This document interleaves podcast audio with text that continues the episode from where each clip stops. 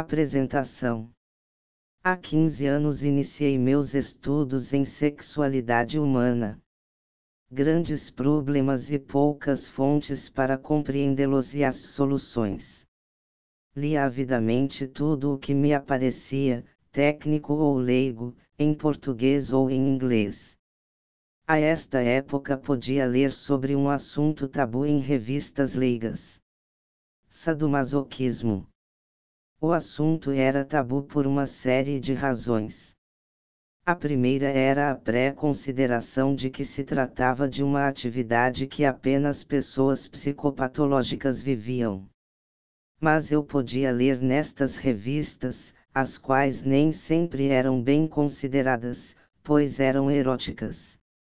Foi assim que pude saber de uma jornalista que parecia agregar muito conhecimento sobre estas práticas. Havia muito tempo que já tomara conhecimento daquela coluna sobre sadomasoquismo. Compreendia, a partir disto, que deveria ser uma prática muito mais comum do que meus estimados professores poderiam supor. Compreendia que muitas pessoas tinham estes interesses e que estas práticas deveriam variar muito entre os praticantes. A variação deveria ir desde a frequência mínima à constante prática, de formas mais brandas a formas mais intensas, desde pessoas que se reconhecessem com estes desejos e formas de amar aquelas que sequer podiam se perceber com estas vontades. Já ao início da década de 90 pude ter publicado meu primeiro livro na área da sexualidade, Objetos do Desejo, Iglu Editora. Nesta compilação e apresentação da discussão de práticas sexuais e parafilias, incluí o sadomasoquismo.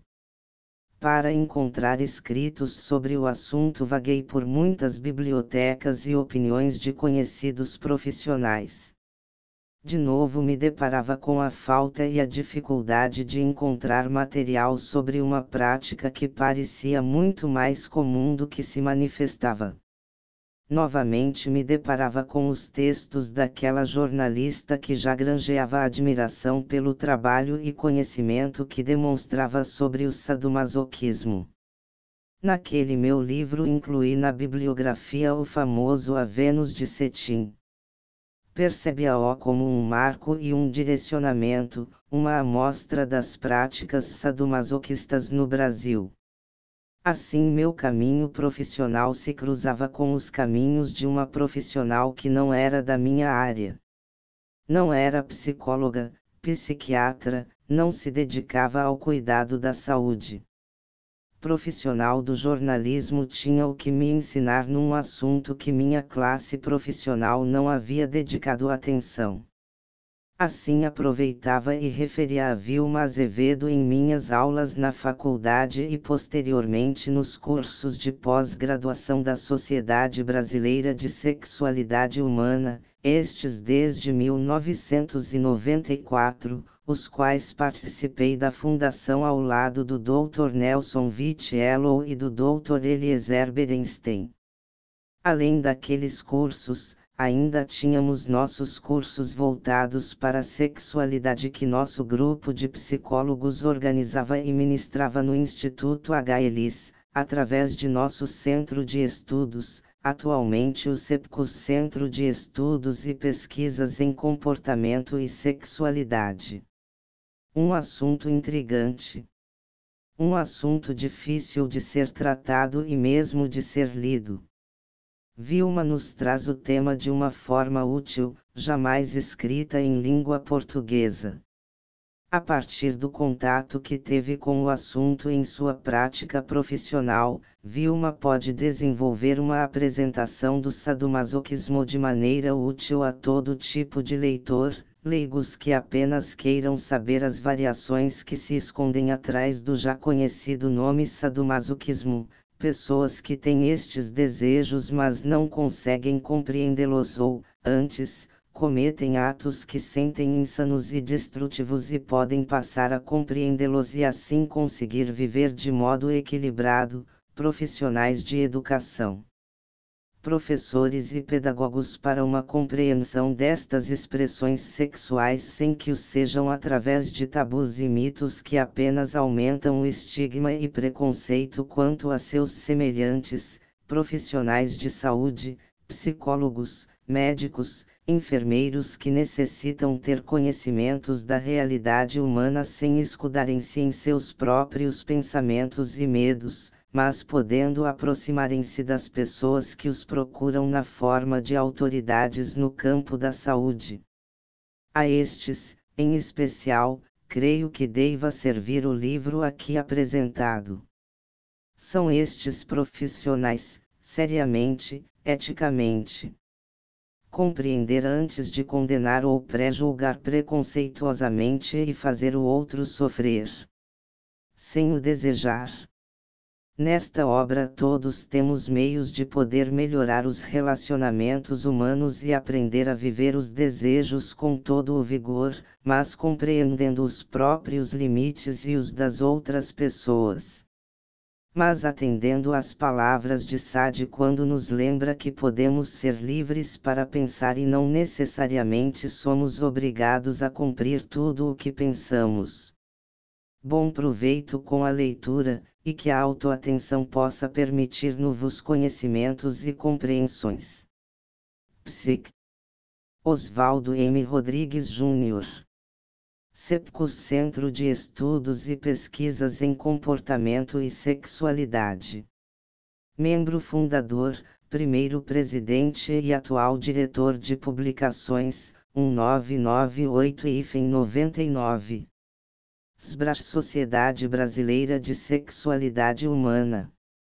Diretor de Finanças, 1997 IFEM 99 autor de Objetos do Desejo e Sexo, tire suas dúvidas, Iglu Editora.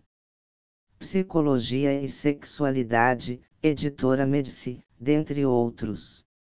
Siglas sadomasoquistas. SM.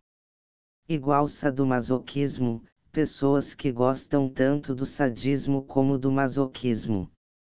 SME. Igual sadomasoquismo erótico, pessoas que se excitam eroticamente, ao praticarem sadismo ou masoquismo sensual, mas respeitam os limites, as fantasias e os desejos do parceiro. SMM Igual sadomasoquismo maldoso, pessoas que praticam maldades e requintes cruéis de sadismo, durante o ato sexual, ou não, excitando-se, ou não, sem sentir qualquer vestígio de compaixão. SMP igual sadomasoquismo psicopático, pessoas doentes, com personalidades deformadas, que praticam atos desumanos, desrespeitando direitos e regras da sociedade, chegando à criminalidade. SE igual sádico erótico, pessoas que gostam de praticar o ato sexual com mais vigor, sentindo prazer, tendo ereção e chegando ao orgasmo, quando se sentem dominantes. Mas tudo com equilíbrio e respeito. MC Igual masoquista compulsivo, quem não consegue dominar o impulso de sofrer dores ou humilhações, tornando reais suas fantasias de sofrer e ser humilhado, às vezes se autocastigando. MM igual masoquista moral, ou MA. Igual masoquista alienado, é o indivíduo levado a sofrimentos impostos pela sociedade ou qualquer regra que lhe seja imputada. Essas pessoas desejam sofrer para serem punidas, geralmente sem terem feito nada de anormal, apenas para se sentirem purificadas e redimidas, excitam-se ao se verem maltratadas, intrigando-se até a desconhecidos, sem nem imaginar quais as consequências de seus atos. ME igual masoquista erótico, para explicar este tipo de comportamento, foi preciso muitos capítulos desta obra. 11. Objetivo desta obra resolvi escrever este livro visando levar aos interessados um pouco do que venho analisando através de pesquisas, nestes 16 anos que me dedico ao SME. Tendo acesso a milhares de depoimentos francos, sinceros e verdadeiros, entendi a importância de esclarecimentos sobre esse assunto tabu.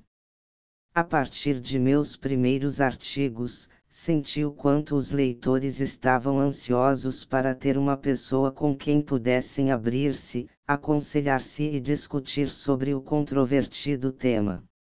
Sem aceitação, mal vistos e reprimidos, tornavam-se frustrados, com receio de declararem-se até entre os próprios praticantes. Respondendo individualmente, fui arquivando as cartas que hoje somam quase 15 mil, em meu arquivo. Inicialmente me assustava com a franqueza de alguns, a ousadia de outros, a naturalidade de muitos. Com o tempo fui tendo a certeza que meu trabalho estava ajudando muita gente. Devagar, fui descobrindo que meus leitores me confessavam o que muitas vezes não tinham coragem de dizer a seu melhor amigo, um irmão, um padre ou psicólogo.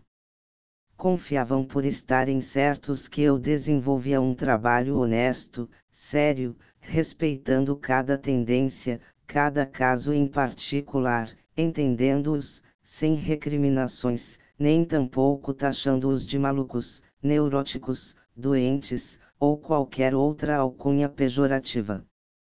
Cada dia mais, fui me envolvendo com emoção.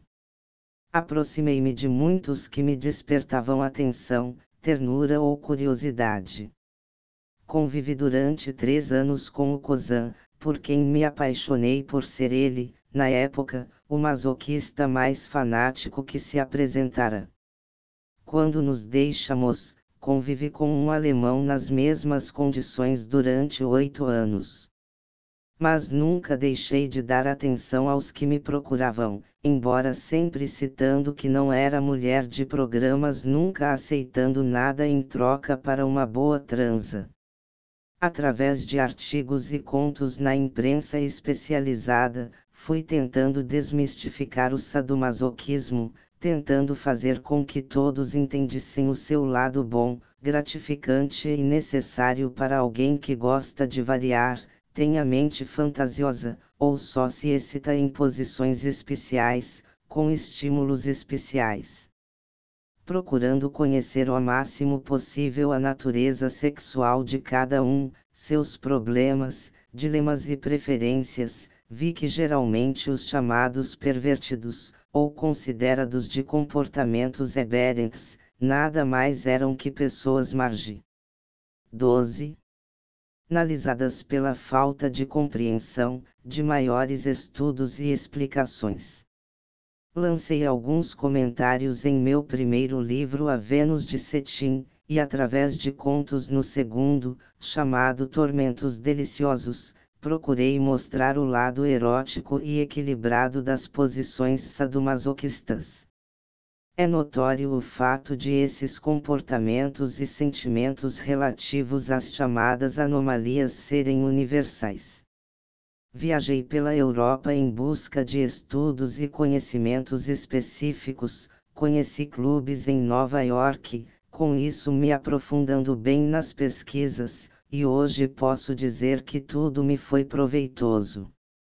Levei anos dedicando-me de corpo e alma a tudo que pudesse me levar a novas conclusões sobre o assunto. Agora descrevo nesta obra importantes descobertas para que antigos conceitos possam ser reexaminados.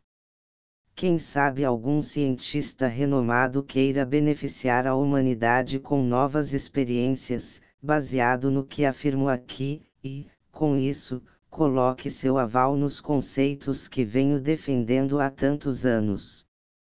Digo sempre que os indivíduos que gostam de praticar as parafilias não aceitas pela maioria, são pessoas estáveis, equilibradas, amadurecidas e adultos que escolhem de sã consciência o que é melhor para si. Quem pode criticar alguém por ser diferente? Quem pode criticar quem gosta muito de açúcar e tem o hormônio, endorfina, em maior quantidade. Quem pode marginalizar alguém que possua seu ponto P mais fortalecido e mais aberto que os outros, podendo assim enviar mais quantidade de endorfina para agir como analgésico no organismo? Quem se atreve a discutir com o cientista Dr. Meissner quando afirma que temos minúsculos nervinhos à flor da pele, que quando são excitados com fortes e frequentes estímulos, começam a causar prazer e não dor. Espero que ao ler esta obra, muitos estudiosos, curiosos e interessados possam acabar com o preconceito de que os prazeres de um masoquista são inexplicáveis. Depois da leitura das conclusões científicas, acredito que a maioria vai alcançar e compreender as razões que levam um SME a agir como age. Lembro-me de um médico, Dr. Alex Wolff, me dizendo: Vilma, não tente explicar nada. Você conhece e sabe muito mais que muitos psicólogos, sexólogos e outros ólogos que tem por aí. Mas se for explicar o que sabe, ninguém vai entender nada e nem aceitar suas ideias. Desculpe, Dr. Alex, mas eu o desobedeci. Sei que devo muito a você pelos conhecimentos que tenho agora, mas sempre achei necessária uma obra como esta, em que as explicações de tudo que sei e descobri são descritas de um modo que facilite o acesso dos leitores menos cultos, uma obra ilustrativa, de fácil leitura sem se tornar vulgar ou simplista. Através desta obra, muitos vão entender os verdadeiros motivos de uma pessoa escolher ser afagada com o espinho da roseira e não com as pétalas da rosa. 13. Nova definição do sadomasoquismo. Com a explosão do sadomasoquismo erótico na década de 90, o trabalho de base que implantei nestes 15 anos, escrevendo mais de 200 contos eróticos, artigos, reportagens gerais, a publicação de dois livros sobre o tema e o aumento de pedidos de leitores querendo saber mais sobre esse assunto, a necessidade de se rever velhos conceitos e antiquados julgamentos. Desde que o alemão Richard von Kraftebing resolveu chamar certas tendências sexuais com o prenome de Sade e Masoch, as coisas começaram a se confundir. É indiscutível que, pela teoria de Darwin somos descendentes do Pithecanthropus erectus, nossas atitudes mais coerentes em certas situações é a condizente com esse bicho humano, que virtualmente continua a acomodar nossos sentimentos. Freud concluiu que nenhuma civilização conseguiu apagar a besta que continua a viver dentro do homem, seja ele o elegante e barbeado cidadão do século XX, ou o peludo homem das cavernas. Apagar não, mas domá-la sim. Hoje, no limiar do século XXI, muitas diferenças nos mostram como o mundo mudou. O homem, como fator relevante dessa mudança, também teve que mudar. Principalmente em relação ao sexo, os impulsos mais elementares da satisfação verdadeiramente selvagem ou primitiva tiveram que ser reprimidos, pois outros valores exerceram mais atenção, como o avanço da ciência, da medicina e da tecnologia. Obrigatoriamente o ser humano teve que dominar e controlar o ímpeto da fonte dos instintos. Por isso, as regras do jogo amoroso também tiveram que se adaptar a novas tendências. Outros nomes foram dados a conceitos há muito arraigados, mas que a luz da verdade trouxe à tona. Não quero discutir os valores humanos e literários de Sade e Masoch. De experiência em experiência, descobri as causas de muitas confusões quando se fala em sadomasoquismo. Essa palavra trouxe muita controvérsia aos não adeptos e aos praticantes. Comecemos com a definição de várias tendências sexuais, atualmente chamadas pelos sexólogos de parafilias, por serem paralelas às que a maioria pratica. Pioneiros da psiquiatria haviam denominado as tendências sexuais que fugiam à prática da maioria como atos anormais, pervertidos, depravados, desnaturados. Qualquer variação era tara, desequilíbrio mental, maluquice. Médicos interessados em amenizar os termos pejorativos denominaram desvio de personalidade ou simplesmente desvio. Assim, foram englobadas todas as tendências estranhas como sendo sadomasoquismo, e isso complicou mais ainda. O Marquês de Sade, em seu túmulo, deve ter aplaudido, tanto Kraftebing, como quem procurava intitular sua predileção com pejorações complicadas. Segundo historiadores, Masoch não gostou de terem unido suas fantasias aos hábitos de Sade. Não achou justo convencionarem denominar as formas exóticas com seu nome, só por tê-las mencionado em suas obras. Achava seus livros românticos, cheios de sentimento de amor e dedicação, o que já não era norma nas obras de Sade. Seus personagens não desrespeitavam nenhuma norma, não causavam mal, não afrontavam a sociedade ou suas regras, quer de natureza física ou mental. Algumas variantes sexuais, mesmo sendo equilibradas, gratificantes, benquistas pela maioria, com estímulos e satisfações sexuais, não foram estudadas a ponto de convencer da necessidade e profundidade do que é o prazer aliado à dor. Antes da psicanálise, não se tinha ideia por que nos faz bem realizar as fantasias e desejos reprimidos. Estudiosos não chegaram a conclusões das causas que formam, no físico ou no psicológico do indivíduo, esses desejos letuntes. Realizados, trazem equilíbrio e satisfação psicológica a quem prefere ser diferente. Lendo antigas narrativas da história, deparamos com cenas de intenso SME, sadomasoquismo erótico, e muitas maneiras inusitadas da prática sexual que, no entanto, eram uma constante como estímulo, uma espécie de afrodisíaco. Somente no século XIX passou a ser caracterizado como perversão sexual. A razão que leva uma pessoa a insistir nessa prática desde que o mundo é mundo, sempre intrigou quem não entende seus significados e causas, suas razões e porquês. Com a baixa do falso moralismo imposto pelo afrouxamento da censura e o relaxamento dos padrões sociais mais rígidos, final da década de 70, vieram a público revistas explícitas sobre assuntos diversos, que são verdadeiros estudos de sexologia.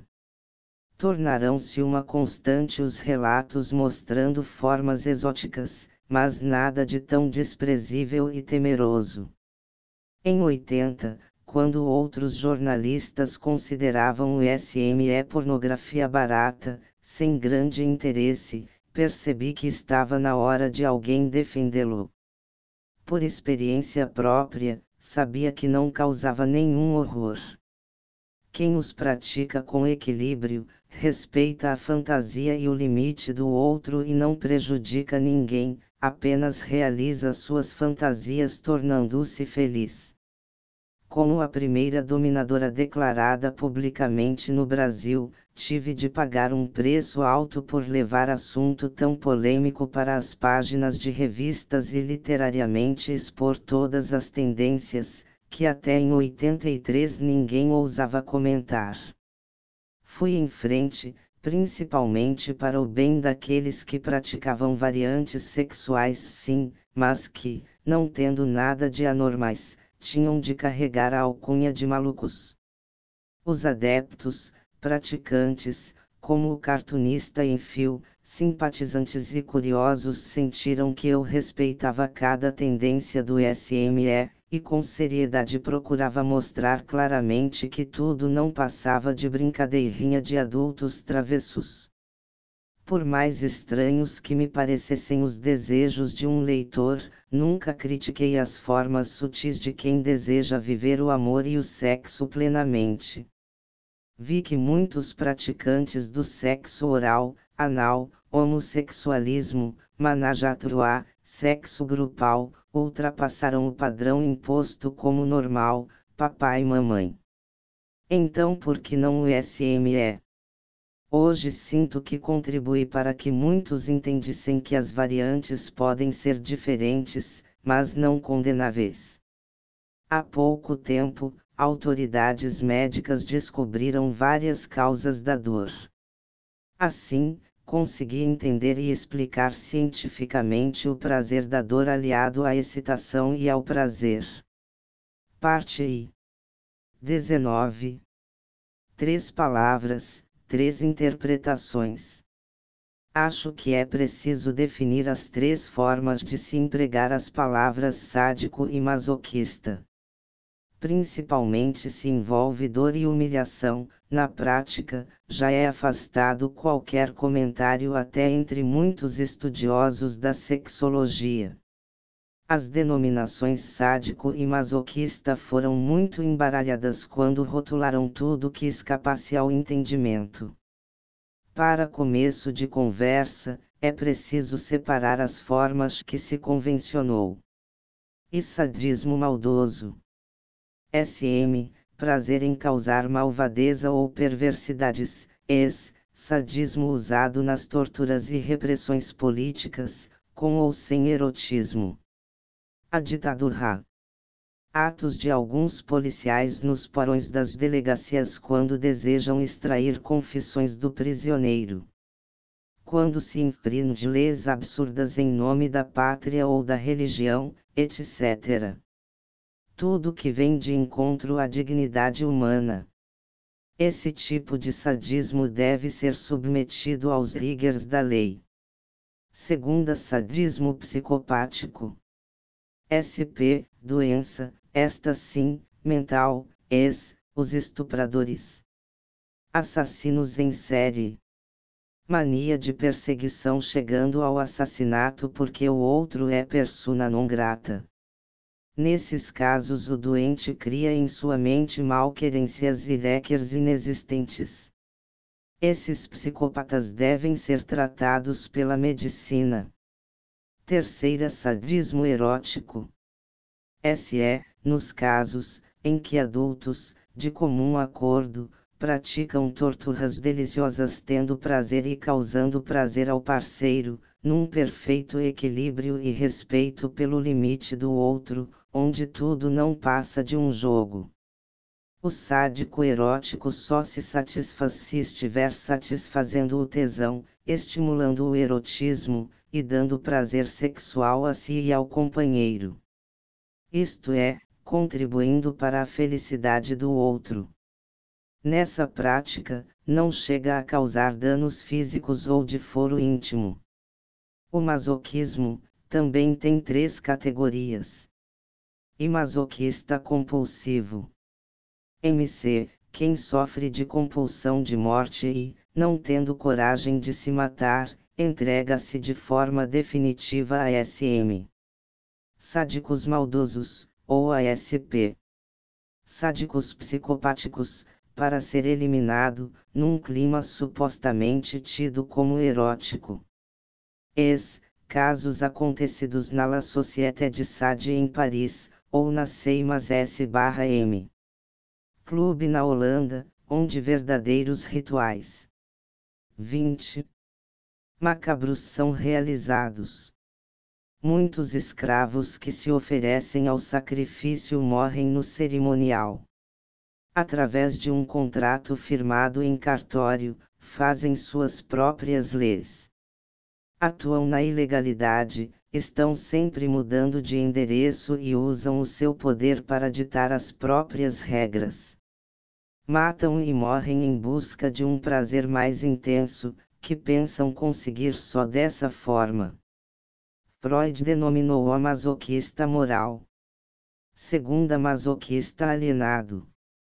MA, pessoas que não sabem o que querem, ou pela desinformação ou por desconhecerem seus limites. Aqui se enquadram pessoas submissas pela imposição social. Exemplos: uma condição feminina perante a sociedade machista, culturalmente exercida por séculos, com direitos e privilégios para os homens, deveres e prejuízos para as mulheres. 2. Aqueles que sonham e fantasiam cenas, excitam-se ao máximo, imaginando punições ou castigos, humilhações e degradações, sem avaliar as situações. Querem realizar suas fantasias sem saber qual método usar. Chegam a pôr em risco sua integridade física. Muitas vezes, na prática, não funciona o que foi idealizado na teoria. Em vez de parar, o indivíduo é levado por um desejo insano de conseguir realizar sua fantasia. Outros, ao perceber que não aguentam nem a metade do que imaginarão, forçam prazeres nem sempre conseguidos. Seus devaneios, intensos na fantasia, não trazem satisfação na realidade. Não se importam de sofrer até as últimas consequências, além de seus limites, sabendo que podem chegar. A morte. Terceira masoquista erótico. M.E. Quem sente prazer em ser humilhado, degradado física e mentalmente, sabendo transformar tudo, inclusive a dor, em prazer e excitação. Os praticantes de parafilias diversas vêm de encontro a muitos padrões de comportamento. Principalmente quem curte a dor é considerado fora do padrão normal. Mas é preciso saber que o corpo avisa através dos nervos, ao cérebro, quando a dor o atinge. Por meio de métodos ainda pouco pesquisados, já podemos alcançar explicações para o fenômeno da dor aliada ao prazer. O masoquista erótico sente prazer com a tortura, mas tem seus limites busca relacionamento não violento, sem agressividade. É uma ternura agressiva e uma carícia violenta. Apesar de não ter dedicado grandes estudos aos que sabem transformar a dor em prazer, Freud parece ter denominado de masoquista erotogênico. Nos meus primeiros artigos eu dizia que isso era uma mágica e que mágica não se explica. De acordo com o avanço de minhas pesquisas, essa mágica hoje já tem explicação. 21. Ao estudar o comportamento daqueles a quem denominavam sadomasoquistas, vi que muitas práticas consideradas perigosas ou incompreensíveis são, na verdade, apenas alternativas de se buscar o clima orgásmico.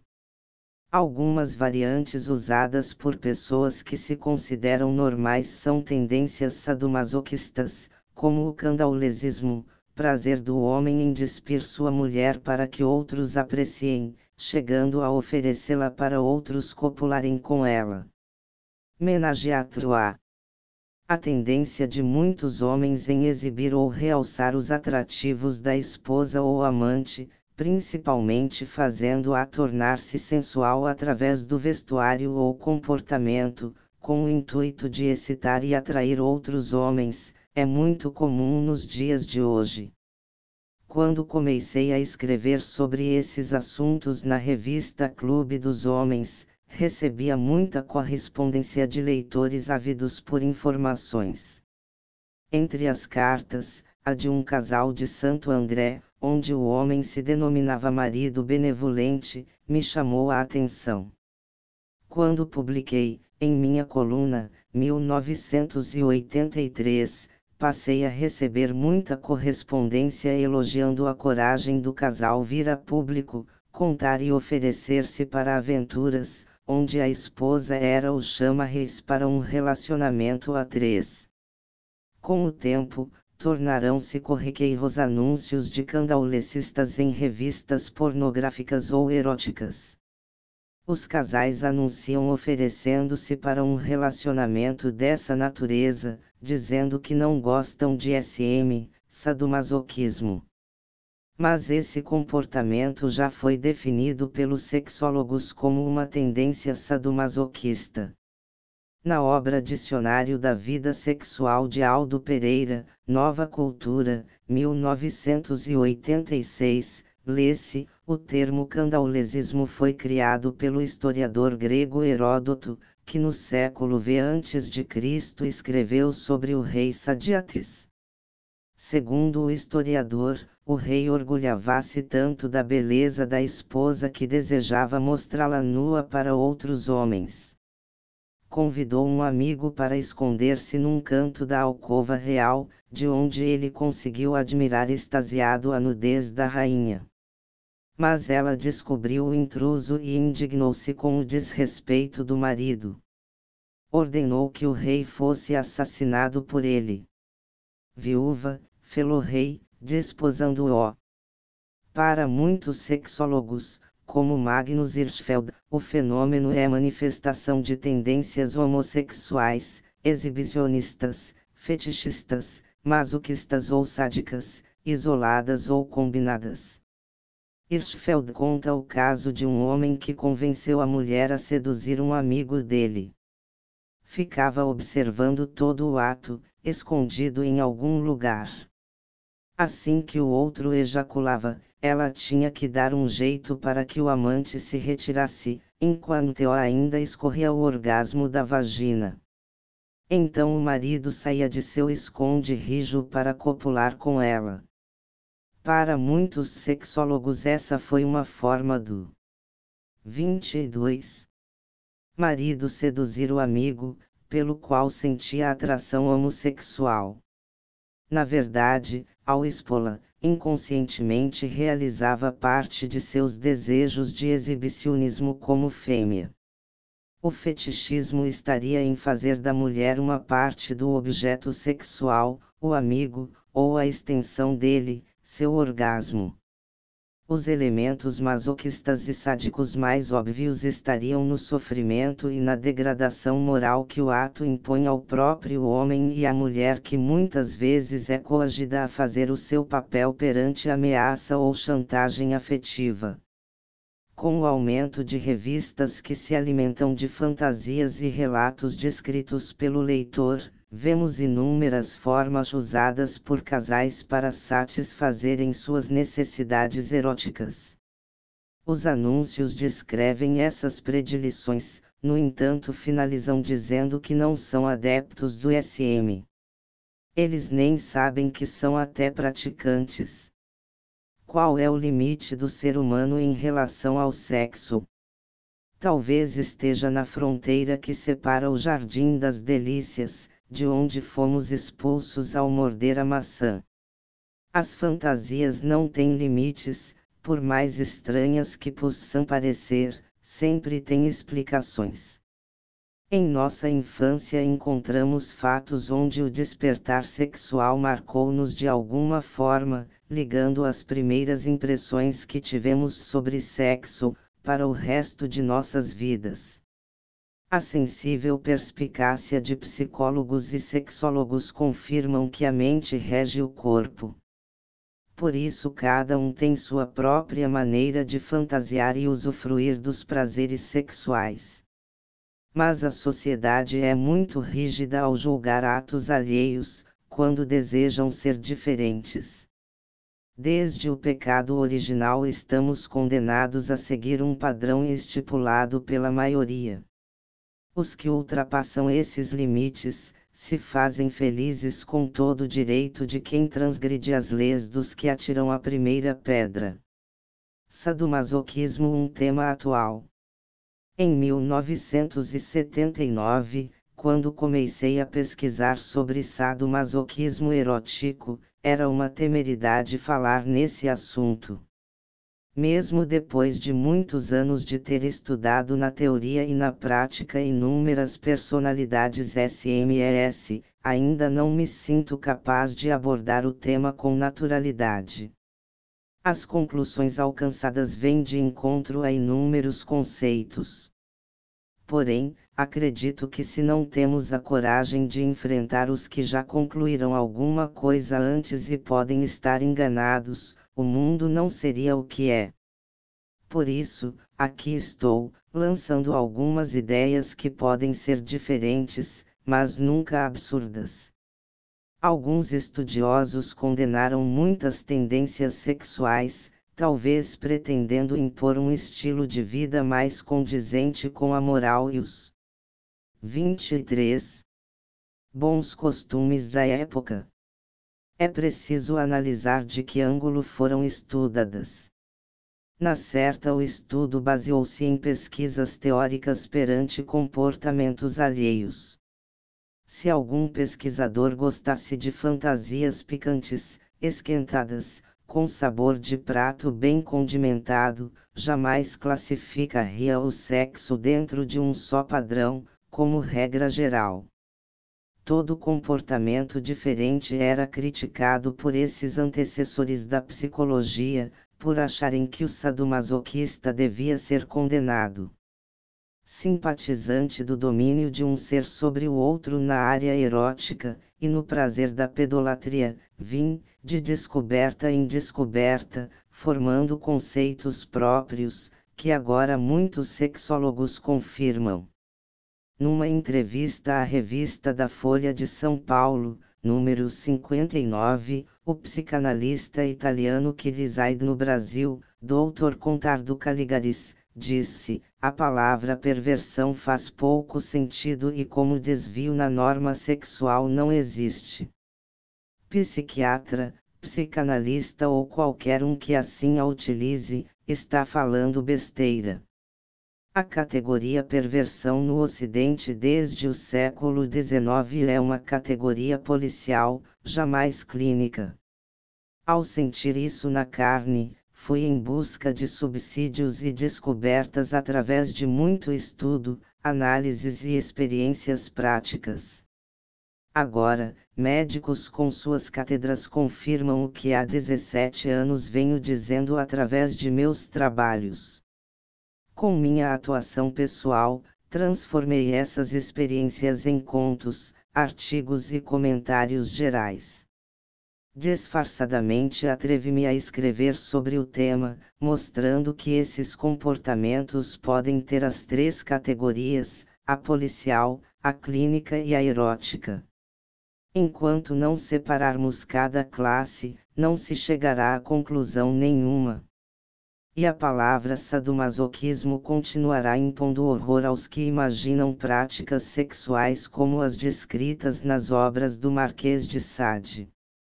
Quero passar para o leigo, que como eu, antes dessas descobertas, temia a palavra sádico, conclusões, para desfrutar suas tendências eróticas sem culpas, sem medos, sem autorrecriminações.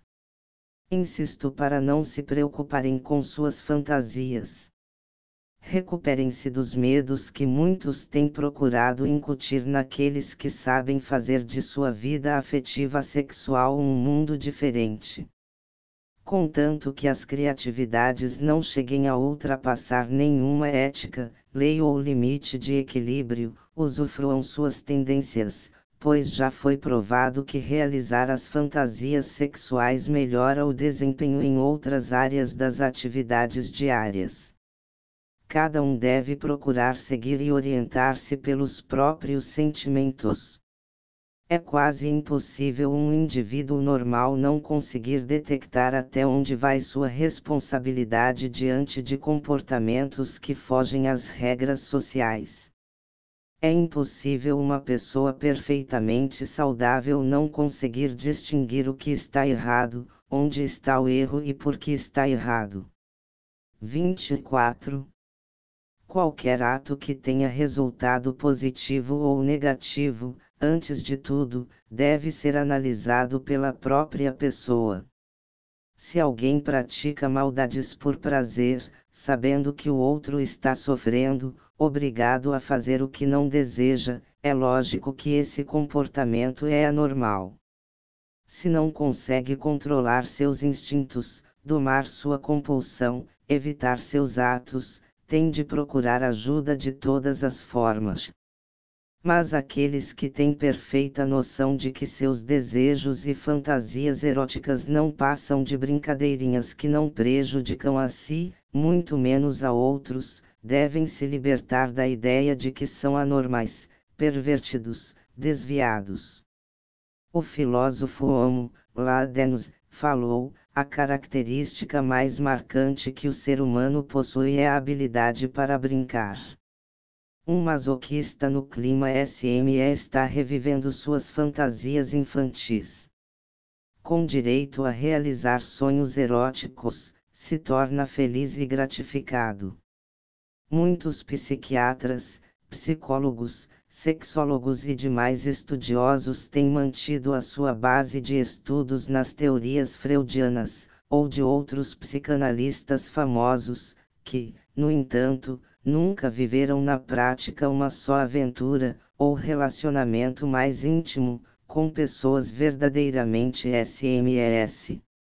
Muitos estudos têm se desenvolvido em torno do assunto, mas poucos com experiências reais. Os registros em livros, artigos, filmes, agora até na TV, onde exploram cenas, muitas vezes baseados apenas no resultado da aplicação teórica de trabalhos alheios, quase não explicam nada a respeito do verdadeiro erotismo dentro desse tema. Com isso, podem exagerar, criando situações irrealizáveis, que na prática não funcionam. Peritos desses comportamentos são os ilustradores e desenhistas de folhetins e jornais, pouco recomendáveis pelo próprio estilo. Desenhos caricatos, situações criadas em suas mentes doentes. No papel, cenas exageradas horrorizam aqueles que levam a sério suas bobagens. Ainda bem que, de tempos em tempos, aparece um Guido Crepax ou um Milo Manara, para, talentosamente, mostrar a possibilidade de uma curtição dentro dos padrões reais, onde o erotismo é o senhor absoluto de seus traços. Baseada nas minhas próprias fantasias, tendências, pesquisas e práticas, consegui entender e separar o bom do pernicioso. A satisfação de ter chegado a algumas conclusões me deixa à vontade para concluir fatos, pois entre meus inúmeros leitores, num arquivo de quase 10 mil cartas de praticantes do SME, não tenho nenhum que discorde de minhas conclusões. Sempre me norteei pelos meus sentimentos e os de quem comigo tem vivido algumas relações dessa natureza. Meus contos, fantasiosos ou verídicos, tem ajudado a construir um entendimento racional para que enfim cheguemos a uma conclusão da diferença do sádico perverso, ou sádico doentio, mudando conceitos e melho. 25. Trendo a visão sobre o sádico erótico. Ao compreendê-lo, temos que respeitá-lo em sua forma peculiar de praticar sexo. Se quisermos alcançar resultados verdadeiramente positivos ao julgarmos alguns comportamentos, é bom que aceitemos os outros com suas esquisitices sexuais. Os adeptos do SME, praticantes ou teóricos, sabem que, mesmo sendo parte latente de sua personalidade, de seu prazer sexual, de seu meio intermediário para alcançar o estado orgásmico, essas fantasias não geram uma necessidade insatisfatória. Portanto, não chega a ser um mal. Ao contrário, qualquer desejo satisfeito causa bem-estar, alegria, felicidade. A dor causada ou sentida estimula, excita, eleva a um grau de satisfação muito mais forte e profundo. No caso de quem sabe transformar a dor em prazer, é um estado de graça quando esse prazer não é por passividade cultural, aceitação por imposição ou sentimento de culpa. O medo de não ser aceito, ou de ser taxado de maluco, pervertido, etc., tem que acabar.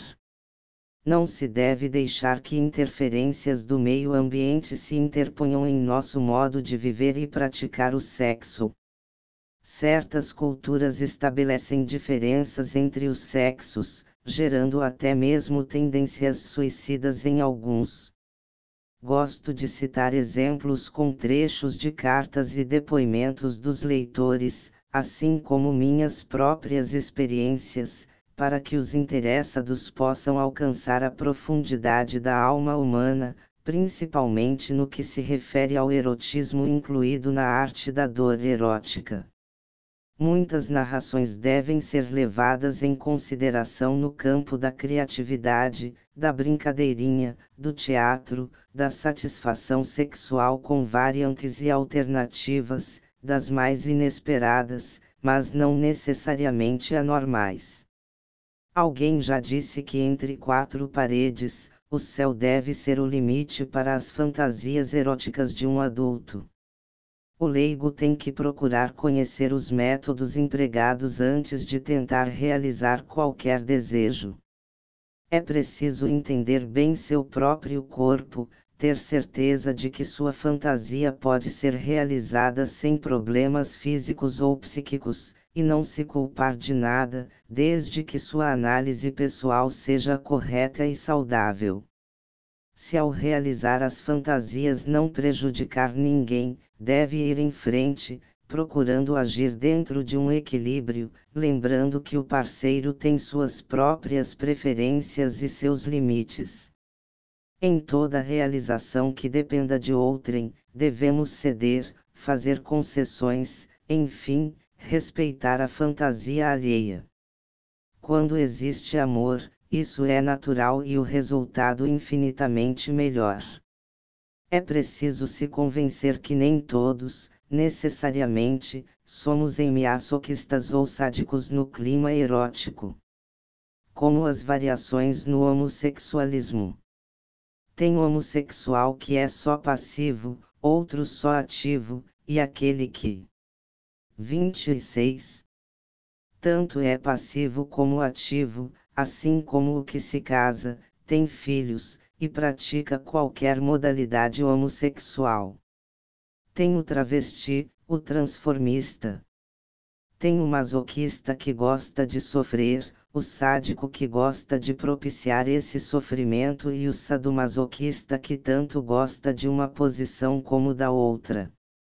Existem os que não são nem sádicos nem masoquistas sentem-se mal com qualquer dorzinha e nunca tiveram vontade de propiciar o mínimo mal-estar a alguém, como uma mordidinha na orelha ou um arranhãozinho nas costas. Longe deles as lições do Kama Sutra. Não se deve generalizar, nem afirmar que todos temos algo de sádico ou masoquista. É preciso definir e diferenciar estas práticas. Uns acham que só de levar uma mulher que se demorou a conquistar para a cama é um deleite sádico. Eu penso que essa atitude é um deleite por ter se sido convincente e vencido a batalha. Mas tem gente afirmando que todos somos sadomasoquistas. Qualquer atitude, dizem ser característica SM. Até concordo que pode ser real, mas só que faço restrições, aquele que é SM, SP, MCMM, MA nunca é SM erótico.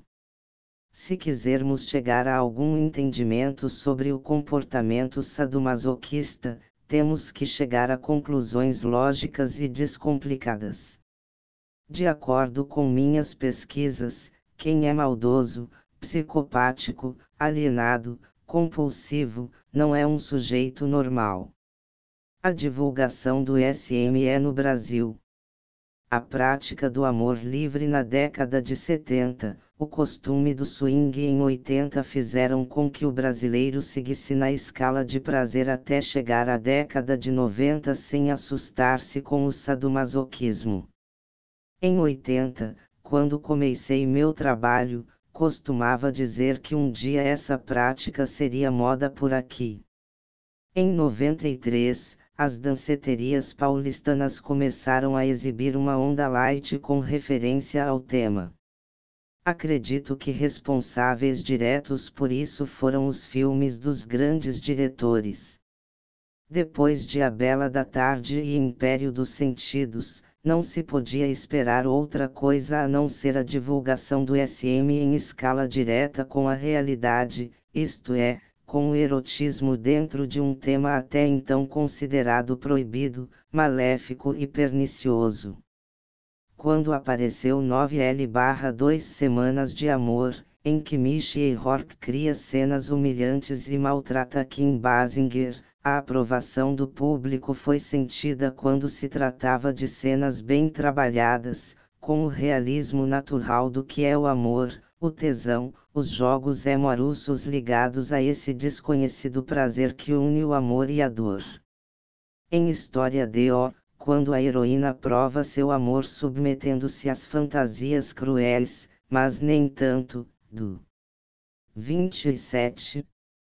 Namorado, ou as cenas da cera de vela quente, escorrendo no peito de um homem aprisionado pelos pulsos nas grades da cama em corpo em evidência, com Madonna e William Dafoe, ou Instinto Selvagem, com Sharon Stone e Michael Douglas, e até mesmo Gemidos de Prazer, aqui apresentando também o sadismo psicopático, quando um desequilibrado usa o cigarro aceso para torturar uma psicanalista, e outros filmes, como Lua de Fel etc. foram abertos novos conhecimentos sobre o jogo do SME, com cenas explícitas, mostrando a diferença de filmes como O Anjo Azul com Marlene Dietrich e Emil Jennings, que não divulgava nada de sexo, mas mostrava o exemplo antológico de submissão e autodestruição. A bela da tarde chegou a abalar nossa estrutura, ao exibir os prazeres quase mórbidos de clientes numa casa de prostituição, onde uma madame da sociedade empregava suas horas de solidão. Depois do império dos sentidos, com cenas de um casal que se entrega aos prazeres do sexo até as últimas consequências, foi iniciado um debate intenso onde se discutia, sob a luz da psicologia, as razões e os porquês de certas pessoas agirem tão perigosamente. Com filmes assim, o cinema desvendou alguns mistérios da mente humana ligada à temida preferência dos que necessitam de certos prazeres para se completarem. Os críticos mais rigorosos quase caíram das cadeiras quando viram na tela uma verdade que não poderiam contestar e que, no entanto, carecia ser reprimida.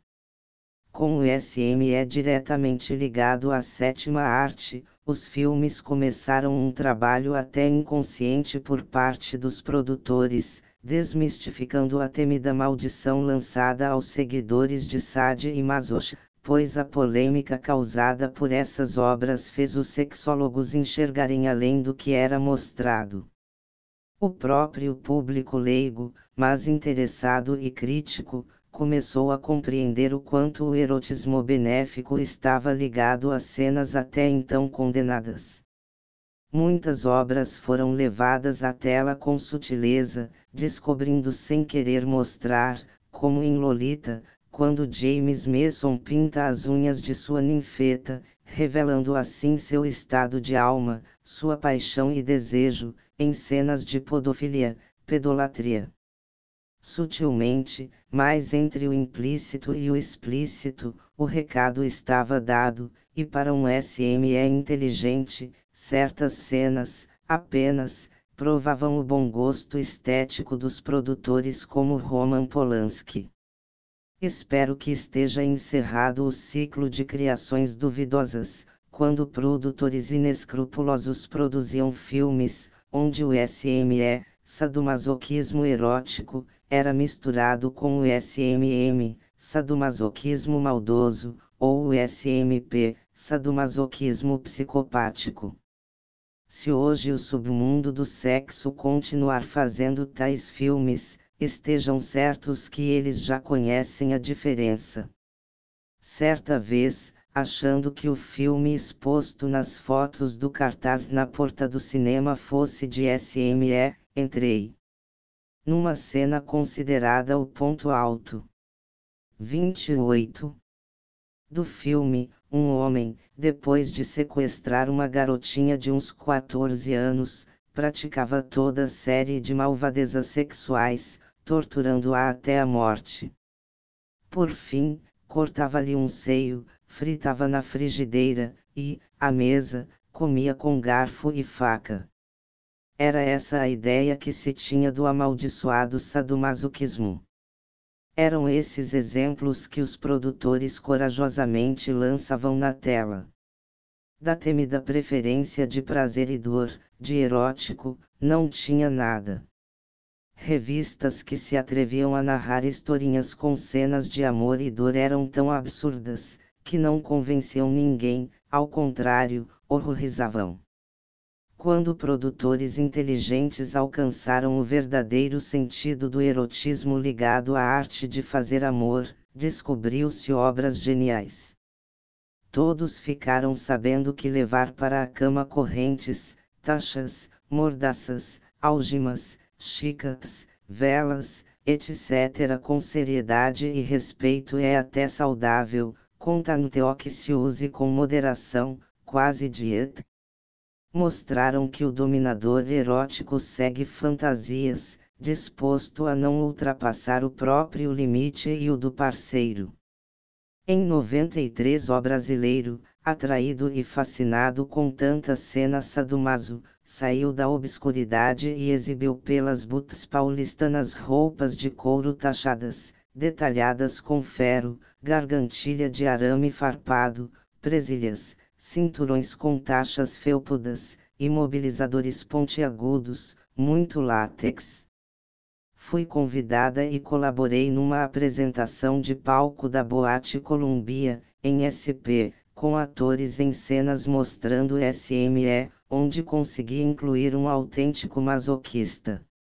Em cenas mais ousadas, chegou a levar umas chicotadinhas que foram demais para a moça que bateu, e foi pouco para ele, que pensava realizar ali os seus desejos reais de se apresentar em público daquela forma, satisfazendo-se com sua fantasia preferida, empregadinha doméstica. Mais tarde soube que ele havia montado uma casa especial para sadomasoquistas em Porto Alegre, onde montava shows, participando ativamente de cenas no palco, onde era espancado e satisfazia assim os seus desejos, atuar como empregadinha doméstica. Nessa noite vi a disposição dos jovens, que até bem pouco, temeriam aparecer com roupas e ornamentos na linha sadomaso em público. Pela onda e modismo lançada pelos filmes, resolveram revelar o lado oculto de suas preferências. Muitos soltaram as feras aprisionadas por tantos anos. Alguns velhos retrógrados e muitos psicanalistas arcaicos torcerão o nariz por considerarem uma moda perigosa. Achavam que daí para a prática era um pulo. Essas fantasias eróticas até hoje causam espanto em muita gente que não sabe separar o erotismo da maldade ou da psicopatia. Numa entrevista concedida à revista Manchete número 2150, publicada em junho de 93, o 29 psicanalista Miguel Chalub declarou: o masoquista tem necessidade de espiar a sua culpa. O sádico é, na verdade, um revoltado que precisa castigar alguém. Isso pode ocorrer com pessoas realmente doentes psicologicamente, ou criaturas de má índole, perversas por natureza. Afirmo que com pessoas normais não é assim. Os labirintos criados pela fantasia são insondáveis. O erotismo nada tem a ver com a baixa estima ou o desequilíbrio mental. Uma pessoa pode desfrutar de suas fantasias, onde tudo não passe de brincadeiras lúdicas, mesmo que use chicote ou outro instrumento assustador. A cena dos morangos no filme Nove Meio Semanas de Amor foi muito sensual até quando ele coloca uma pimenta na boca dela. Mas aí o prazer maldoso fazia parte do contexto, pois nesse filme a mocinha se entregou por amor e ele tinha prazer em usá-la verdadeiramente, ultrapassando os limites dela, isto é, ela era submissa por amor, ele era dominador maldoso. Na realidade, quando um casal brinca de parceiros sadomasoquistas e combina que um será dominador e o outro escravo, o que conta é só o prazer. Por isso, cheguei à conclusão que dentro das fantasias de pessoas equilibradas e normais, o verdadeiro escravo é quem se faz de dominador, pois para se realizar tem que primeiro satisfazer os desejos do outro. O sádico, o mandão, o dominador na cama, na realidade é um humilde, um subjugado. E o masoquista entre quatro paredes geralmente é uma pessoa de alto gabarito social, lá fora, mandão e altivo. O praticante de sadomasoquismo, ao despir-se de sua outra personalidade, procura o equilíbrio do seu outro eu. Há bem pouco tempo, o cinema está explorando as verdadeiras fantasias eróticas plenamente realizáveis e satisfatórias para duas pessoas que praticam outras formas de sexo, que não seja o convencional. Por termos poucas informações a respeito do SME, as pessoas que se consideram normais não sabem até onde se pode chegar e o que é inteiramente possível nessas práticas os adeptos continuam sofrendo discriminações por parte de quem nem sabe que muitas tendências consideradas quase normais fazem parte do leque a que chamam de sadomasoquismo, como a prática do caudelecismo, prazer que alguns homens sentem ao ver sua esposa transando com outro, agora já tão divulgado por nossas revistas eróticas. A culpa disso é a falta de estudos e experiências de equipes médicas que se interessem em ajudar os autênticos seguidores da arte do amor e dor. No Brasil já temos alguns centros de estudos de sexologia se propondo a estudar tudo o que se refira ao sadomasoquismo. Em São Paulo, o Instituto H. Elis Brasileiro Centro Multidisciplinar para o Estudo. 30 diagnóstico e tratamento em sexualidade tem ótimos médicos se dedicando ao assunto. A clínica psicológica tem profissionais como o Dr. Oswaldo M. Rodrigues, que com artigos e trabalhos referentes ao tema tem ajudado muita gente. Quando comecei meu trabalho em 80, recebi uma carta de um leitor que se dizia interessado no assunto que eu descrevia tão bem nas páginas da revista Clube dos Homens. Dizia que pretendia estudar psicologia na área de sexologia, por isso se interessava em conhecer-me pessoalmente, para conversarmos a respeito dizia em sua carta que era filho de um médico que tinha uma clínica nas imediações do Pacaembu. Convidou-me para visitá-lo quando estivesse em SP. Acostumada com leitores que usavam todo tipo de subterfúgio para conhecer-me e tentar um relacionamento, não dei atenção. Respondi aquela carta dizendo que seria difícil poder conhecê-lo. Anos depois, li um livro chamado Objetos do Desejo, de autoria de um psicólogo paulistano que recomendava meus trabalhos aos interessados em conhecer e se aprofundar em sadomasoquismo. Telefonei para agradecer a referência. Pelo endereço de sua clínica, descobri ser ele o autor daquela carta nos primórdios dos anos 80. Fiquei satisfeita ao saber que teríamos mais um divulgador do SME no Brasil, e que, com seu aval concedido pela formatura numa área da medicina, poderia avançar nos estudos sobre o tema. Aquele leitor que pouco mereceu minha atenção, hoje é formado em psicologia, é terapeuta sexual, coordenador de uma equipe psicológica, coordenador de cursos de especialização livre em sexualidade, coordenador de pesquisas do comportamento sexual.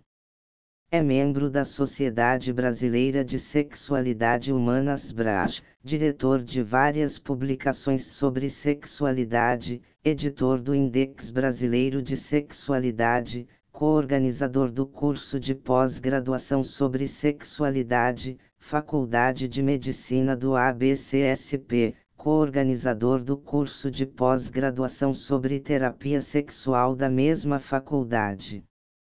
Faz parte do Conselho de Orientação e Administração da Associação Brasileira para o Estudo da Impotência barra AGEI, é coeditor do informativo AGEI Hoje, membro do Grupo de Orientação em Sexualidade GOS, é diretor do Conselho Editorial da revista Viver Psicologia, é o maior incentivador desta obra.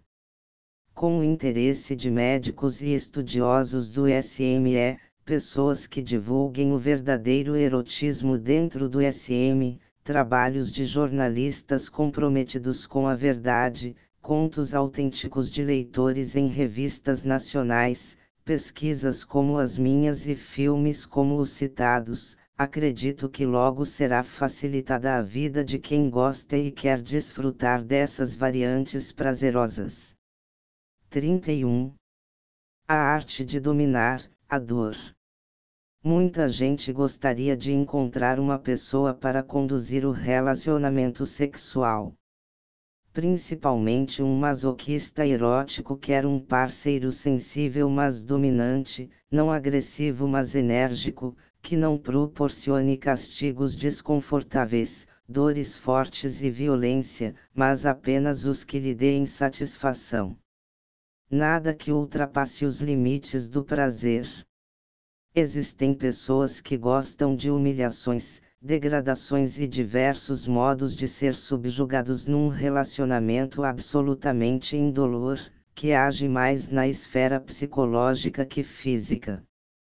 Existem os que acham uma delícia palmadas, chineladas ou até chicotadas nas nádegas, tapa no rosto, dorzinhas aqui e ali, pois esses estímulos os excitam e incita o clima orgásmico.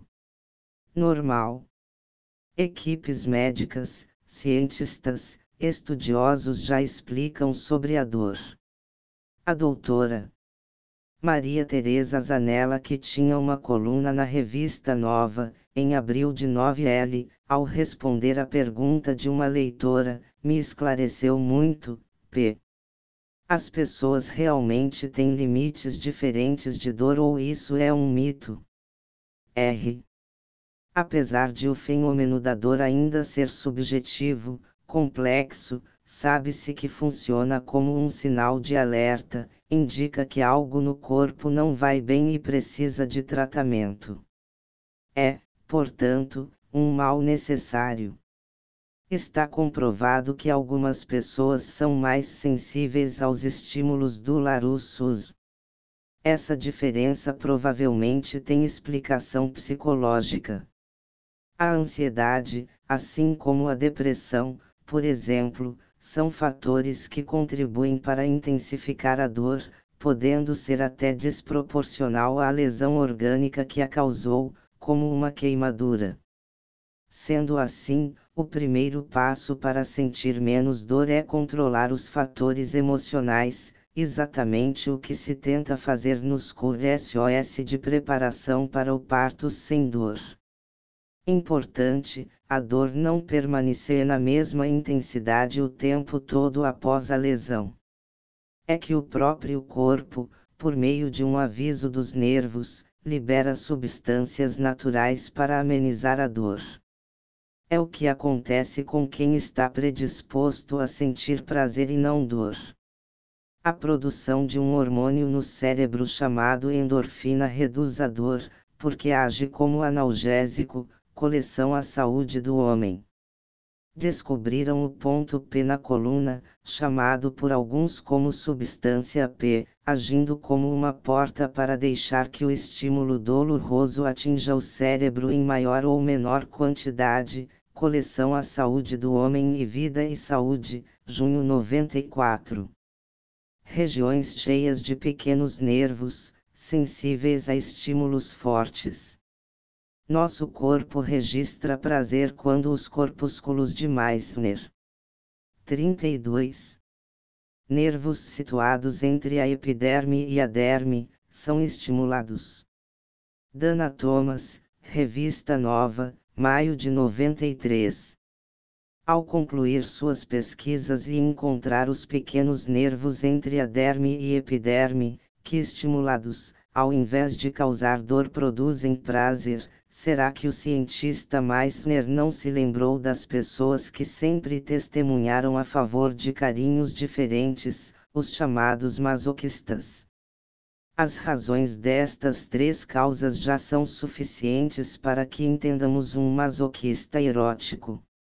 Se partirmos para o conjunto disso tudo, mais o psicológico, não chegaríamos a uma conclusão definitiva sobre a questão. Se entendermos que um masoquista erótico não é compulsivo nem alienado ou psicopático, que um sádico erótico, este sim, mais psicológico do que físico, não age criminosamente nem faz mal a ninguém, poderíamos aceitá-los sem discriminações, sem marginalizá-los. Quando se trata de erotismo, não existe relacionamento doentio e totalmente fora dos padrões da normalidade. Os que se entregam a rituais de prazer e dor até a morte podem ser considerados doentes ou alienados. Mas quem deseja uma brincadeirinha sem nada que ultrapasse o seu limite de suporte à dor, com equilíbrio e excitação até a curva orgásmica, não deixando que o erotismo seja prejudicado, são uns verdadeiros curtidores do sexo sem limites, mas com responsabilidade. A maioria dos adeptos e praticantes do sadomasoquismo erótico só curtem as práticas com um parceiro que respeite o seu limite. Aí está o sucesso das profissionais que se especializam em atender esse tipo de cliente. Eles pagam fortunas e podem exigir, por isso, alguns perguntam: que tipo de dominador é esse que atende às ordens de seu escravo? excluindo a prostituição, o sadomasoquista que encontra seu par ideal para a prática dessa variante sexual pode considerar-se um felizardo. No início do relacionamento devem ir se descobrindo aos poucos, com um diálogo franco e aberto, sabendo quais são as preferências e os limites de ambos. A regra principal é nunca ultrapassar ou abusar das fronteiras que cada um tem, até o prazer. Excessos podem até fazer parte do contexto, pois muitos fantasiam serem obrigados a isto ou aquilo. Mas é preciso conhecer bem o parceiro antes de começar um clima SME. O dominador tem que ter discernimento capaz de avaliar até onde é falsa ou verdadeira a súplica do outro. Pelo tom de voz, olhar, ereção ou quantidade de esmegma, pode-se observar se está agradando ou ultrapassando. Nunca obrigar alguém a fazer o que não queira é a regra de ouro. A pessoa que deseja ser respeitada deve respeitar. O escritor Saint-Exupéry escreveu em seu livro O Pequeno Príncipe, Se um rei mandar. 33. Um servo virar uma gaivota e ele não o obedecer, de quem é a culpa? Logicamente do rei, que deu uma ordem impossível de ser cumprida. Por isso, na vida prática, pequenas regrinhas devem ser observadas. O sigilo entre eles tem que ser mantido quando um dos dois não deseja abrir seu anonimato, deixando que outros fiquem por dentro de suas intimidades. Nesse caso em especial, é necessário ter cuidado para não deixar marcas visíveis. Usar alguém dentro do clima sadomasoerótico como um objeto de sua propriedade exige um conjunto de preceitos para a perfeita execução de um bom relacionamento, e toda pessoa disposta a ser um dominante bem-sucedido deve aprendê-lo. Saber ministrar a aparelhagem, humilhar sem fazer do outro um objeto de gozação ou escárnio gratuito, bater carinhosamente sem exageros, é uma arte. Não interferir na vida profissional e individual. Reservar o prazer de domínio dentro do clima entre quatro paredes e só ultrapassar essas regras se for de comum acordo. Estabelecer uma senha. Pode ficar combinado que as palavras, desculpa, perdão, ou algum pedido para interromper a tortura, enfim, que toda súplica seja ignorada. Ao atingir o limite, deve-se ter uma palavra única, como piedade. Quando o limite máximo do masoquista erótico for atingido, ele deve pronunciar a senha, como a palavra piedade, para ser atendido. No erotismo, é o masoquista quem dá as ordens dentro de um equilíbrio para o bom desempenho da dominadora e a satisfação dele mesmo. Estudiosos e inquiridores dessa arte do erotismo misturado com violência, como Gilles Deleuze, não entendem como uma mulher se propõe a realizar a fantasia do outro com amor e emoção, sem ser verdadeiramente sádica em outras esferas da vida, isto é, não sendo maldosa nem doente mental. Perguntam como conseguem um bom desempenho. Eu respondo: o sadomasoquismo erótico é inato nas pessoas. Se não, ela se torna sádica erótica por amor, por interesse, ou simplesmente por gostar de ser bajulada, admirada, amada, pode ser sádica erótica para agradar o parceiro, etc. Enquanto não acostumarmos a dividir as posições do SM, sadomasoquismo, nas seis categorias, não chegaremos a conclusão alguma. O SM Sádico maldoso, o SP Sádico psicopático, o MC Masoquista compulsivo, o MP Masoquista psicopático, são totalmente diferentes do SME sadomasoquista erótico. Muita gente não entende como se rima amor com dor.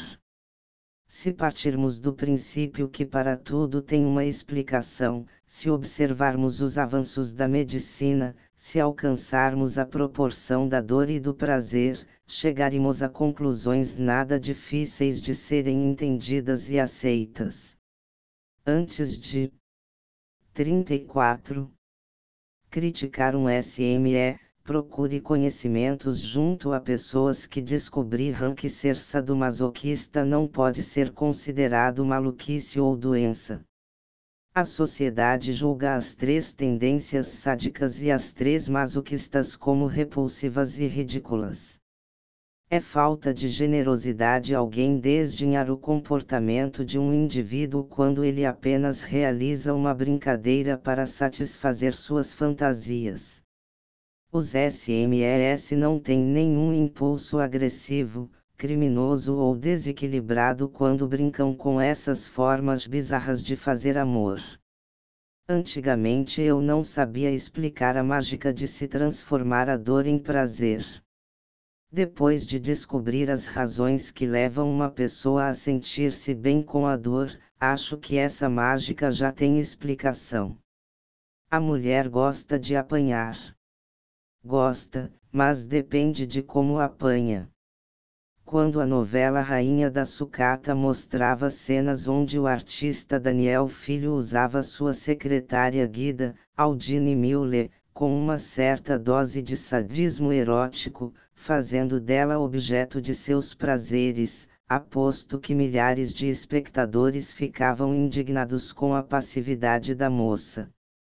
Não sabendo nada sobre sadomasoquismo erótico, SME, não entendiam e não aceitavam, achando que era apenas bobagens de novela. desconhecendo a personalidade de uma masoquista, criticavam sem imaginar que milhares de masoquistas eróticas vibravam com as cenas. Muitas mulheres desejam ficar numa posição inferior, deixando-se escravizar pelo parceiro, num joguinho de faz de conta, muito apropriado para casais criativos que gostam de incrementar, variando um relacionamento sexual, onde o lúdico alcança o estado orgásmico nos pincarros excitáveis, talvez nunca conseguido de outra forma. São muitas as maneiras de se interpretar a famosa frase de Nelson Rodrigues: mulher gosta de apanhar. Tenho certeza de que ele expressou essa ideia falando do erotismo aliado à dor e ao prazer. Não como pensam a maioria das pessoas que não entendem nada de SME ou de Nelson Rodrigues e principalmente de mulheres comentam, dando um sentido de agressão à sua afirmativa. Numa entrevista, o escritor tentou explicar quando perguntaram: Nelson, você acha mesmo que toda mulher gosta de apanhar? Só as mais inteligentes, respondeu. Quando eu tinha uns 12 anos, descobri que pode até existir uma certa provocação da parte da mulher, mas com outra conotação, que simplesmente a de ser espancada, só pelo prazer de apanhar por apanhar. 35. Morávamos vizinhos de um casal muito briguento. Ele era alcoólatra e ao chegar em casa embriagado, a mulher começava sua ladainha de reclamações. Insultos, afrontas, gritos e xingamentos. Irritado com a lenga-lenga, ele começava a esbravejar mandando-a calar a boca. Quanto mais ele grita vê-a, mais ela berrava. Aquilo não demorava para chegar aos tabefes. Depois do barulho de tapos, sucos, empurrões e não sei mais o que, ela se calava. No outro dia, estavam visíveis os hematomas, Todos comentavam a agressão sofrida por ela. Uns tinham pena da pobre mulher, dizendo que o marido era muito mau, mas que ela era a culpada por provocá-lo quando em estado etílico. Outros zombavam dizendo que ela gostava de apanhar. Um dia resolvi perguntar à pobre mulher por que, mesmo sabendo que ia apanhar, continuava provocando-o, berrando palavras desagradáveis quando o via chegando embriagado. Sugeri que se calasse, deixando para falar quando estivesse sóbrio. Para minha surpresa, respondeu que fazia aquilo justamente para ele se encolerizar, perder a paciência e agridei-la. Diante da minha admiração, explicou que depois que ele batia, vinha o arrependimento, e ele ficava o homem mais doce da face da terra, e, por vários dias, tornava-se o marido mais atencioso possível. Percebi malícia nos olhinhos brilhantes quando me disse: Você é muito criança para entender essas coisas. Fiquei encafifada pela satisfação que demonstrara ao dizer isso. Concluí que ela gostava não das pancadas, mas do carinho que vinha depois. O arrependimento dele, o modo como agia, era compensador para ela, que não conhecia outra forma de ternura. Pobre mulher, sem encantos e atrativos psicológicos para atrair seu homem, usando a agressão verbal para conseguir um pouco de atenção e carinho. Estavam acostumados e aquilo era normal para eles. A mulher pode ser submissa por carência, por amor, por medo, por tesão, por interesse. Principalmente por dinheiro, se dizem masoquistas inatas aceitam escravidão erótica para usufruir vantagens. Não sou contra o trabalho das prostitutas. Quando elas unem o útil ao agradável, até dá para entender. Mas a maioria faz contra a vontade, só para ganhar o vil metal. A mulher que ama, obedece, faz tudo para agradar.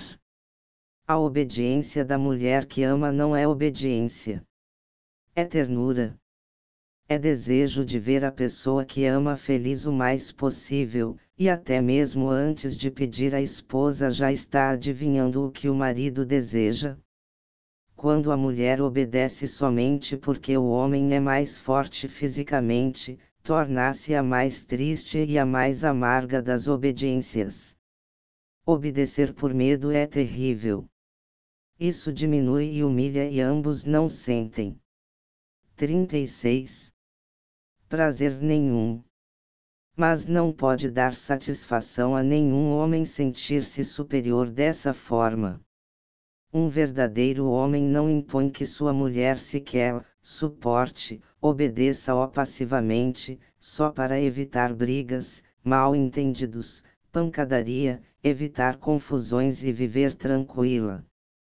Ser obediente por tesão é uma das mais agradáveis submissões, quando a mulher tem a personalidade masoquista.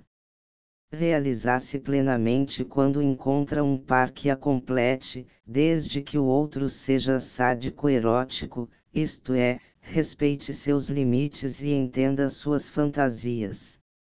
O Jornal do Brasil, em 2 de agosto de 87, publicou uma reportagem de Miriam Guaraciaba, entrevistando Ruth Escobar, artista e política. Ruth diz: Usei cinto de castidade por mais de um ano, e tinha mais de 30 anos. Foi obrigada a usar. Eu aceitei usar, humilhada. Certa vez, em 1968, os artistas iam sair em passeata contra o regime militar, e a Cacilda Becker virou-se para mim e disse: Ruth, pelo amor de Deus, tira isso. Se o doicode te pegar, vai te pendurar no pau de arara pelo cinto de castidade. Depois dessa relação, viveu mais um caso em que se rastejou, se aviltou, se humilhou, e arremata tenho a sensação que nunca mais vou me apaixonar. Usou por carência, amor, medo. Amor não segue avante num relacionamento quando é apenas um que está amando. Vira neurose. Medo desgasta, acaba, e quando acaba, a pessoa parte para outro, quando consegue, pois casos com essas características geralmente acabam mal. Muitos homens, para não perder sua mulher objeto, não deixam por menos, matam. Além da carência, do medo e do amor, existem mais duas razões em que certas pessoas se deixam bater: tesão e interesse financeiro. Alguém escreveu: o ódio e o amor são as molas que governam o mundo. Retifico: ódio, amor, tesão e dinheiro. Por amor, ódio, tesão e grana, certas pessoas são capazes de tudo. Por dinheiro, dispensa comentários. Mas a obediência, a entrega da mulher nas mãos de seu parceiro de cama por tesão, por gostar de estímulos mais intensos que simples carícias, tem que ser respeitadas. Ao entender isso, parti em busca de meios para estudar melhor, e poder lutar contra os preconceitos, ajudar a liberar as pessoas reprimidas, temerosas pelo julgamento de que tudo é anormal e doentio, ajudando a libertar principalmente as mulheres da minha geração. Algumas se enfureciam quando, mesmo brincando, os homens diziam no sentido de espancamento: mulher gosta de apanhar. 37 eu afirmo que gosta, mas depende de como se deixa bater. Pesquisadora nesse assunto desde menina, queria uma explicação razoável para esses comportamentos. Em meu primeiro livro, A Vênus de Cetim, na página 75 do conto Elegia a Karina, comentei sobre o relato onde Karina fizera uma comparação entre meu modo de tratar um a masoquista e o modo de outros, sádicos maldosos ou psicopáticos, que se deixam influenciar pela fantasia do masoquista e aproveitam para praticar atos agressivos. Na comparação feita por ela, vi estampadas duas imagens, a minha, com toda a sensibilidade de que fui dotada para saber diferenciar o lado erótico, que gratifica e satisfaz, emociona e presenteia, e o lado maldoso e sem regras. Com meu trabalho de pesquisas, conheci o outro lado do masoquismo, quando a entrega se transforma em prazer, em prêmio e felicidade. Conheci pessoas que também se deixam escravizar por outras razões que não o prazer. Uma coisa eu ainda não entendera: a intensidade do tão estranho prazer aliado à dor. Teria sido mais coerente se, em vez de procurar as razões na intensidade, tivesse me interessado nas causas que provocam o fenômeno do prazer aliado à dor. Pesquisei muito até conseguir explicações razoáveis. Uma delas se refere ao nosso cérebro, que é tido como o órgão sexual mais importante de nosso organismo. Ele produz várias substâncias, entre elas a endorfina, que é um tipo de analgésico provocado pela ingestão de doces. Pessoas muito ansiosas e deprimidas têm pouca produção de endorfina. Os indivíduos mais calmos geralmente são grandes consumidores de doces. Dessa forma, estimulam a produção de endorfina, por isso dão a impressão de que não estão nem aí com nada. Masoquistas físicos podem ser incluídos nessa relação. O corpo dessas pessoas deve registrar intenso prazer quando os corpúsculos de Meissner são estimulados por carícias. As partes sem pelos como o rosto, as solas dos pés, mamilos, genitália, as palmas das mãos e as pontas dos dedos são as mais sensíveis e as mais facilmente estimuláveis. Por isso, alguns masoquistas eróticos gostam de tapos na cara, palmadas na bunda e estímulos como choques elétricos na genitália, com destaque para a glande e clitóris. Quem se excita com palmadas, chineladas e até chicotadas teve essas áreas sensivelmente estimuladas de alguma forma, na infância. Palmadas nas nádegas são estímulos certos para tornar essa região do corpo erotizada. Muitos masoquistas eróticos contam que foram espancados na infância. Tem exceção, é lógico. Essa é a terceira causa, a curiosidade. Muitos. 38. Que nunca apanharão, têm vontade de saber como é. Alguns homens crescem e vão procurar uma dominadora para educá-los. Por isso digo: se alguém não quer levar uma criança ao masoquismo, não espanque e nem deixe de educá-la. Uns tapinhas no bumbum faz bem. Tem hora que a criança parece estar pedindo para apanhar. Dê umas palmadas na hora e medida certa. Não morra de remorsos por ter dado algumas chineladas na hora que achou que os meninos estavam abisando. Falar que uma pessoa fica traumatizada ou complexada só porque levou uns tabefes de vez em quando, sem violência e brutalidade, é coisa de psicanalista que precisa de clientes. Pesquisas recentes garantem que no momento da excitação, do estímulo erótico, mais ainda no momento do gozo, um inibidor natural da dor é desbloqueado, provavelmente na coluna dorsal sendo transmitido para o cérebro. Esse neurotransmissor chama-se substância P. É o responsável pela transmissão de sensações dolorosas ao cérebro descobriram que à medida que o estímulo sexual cresce, bloqueia a transmissão na espinha. Dizem que quanto mais prazeroso esse estímulo, mais efetivo é o bloqueio. Acho que essa é a causa pela qual, assim que chegam ao orgasmo, os masoquistas querem se ver livres de qualquer apetrecho que esteja machucando. ficam menos resistentes. Quando gozam, sofrem o desbloqueio da substância P e o inibidor natural volta à estaca zero. Perdem todo o estímulo e, consequentemente, não suportam mais a dor. Em um dos fascículos da coleção A Saúde do Homem, explicam que a sensação de dor intriga médicos e cientistas há séculos. Seu processo é bem conhecido, a dor origina-se em receptores sensoriais semelhantes às extremidades nervosas. O que não se sabe ao certo é porque a dor pode variar tanto em momentos diferentes e de acordo com as circunstâncias. Varia também de um indivíduo para o outro. Se reunirmos esses fatores e mais o psicológico, em escala mais elevada que os outros, pode-se explicar a razão pela qual muita gente gosta de apanhar eroticamente.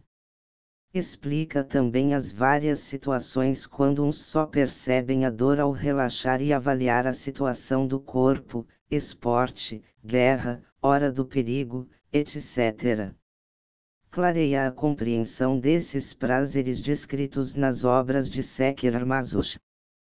Quando alguém com essas características está envolvido emocionalmente em atividades eróticas, sente a dor com menos intensidade, indiferença e prazer.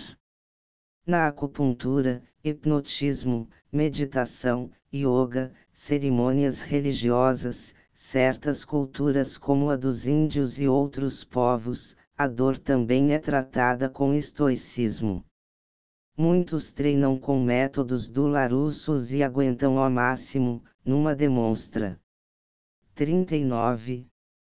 São de valentia e coragem. Pessoas que desejam ficar mais belas, na moda, perfuram o corpo, piercing, agredindo o físico. Os fanáticos religiosos hindus, na Malásia, as cerimônias das procissões nas Filipinas, que o mundo assiste admirado via TV, nos mostram fatos reais onde muitos sofrem dores impostas por religiosidade ou valentia.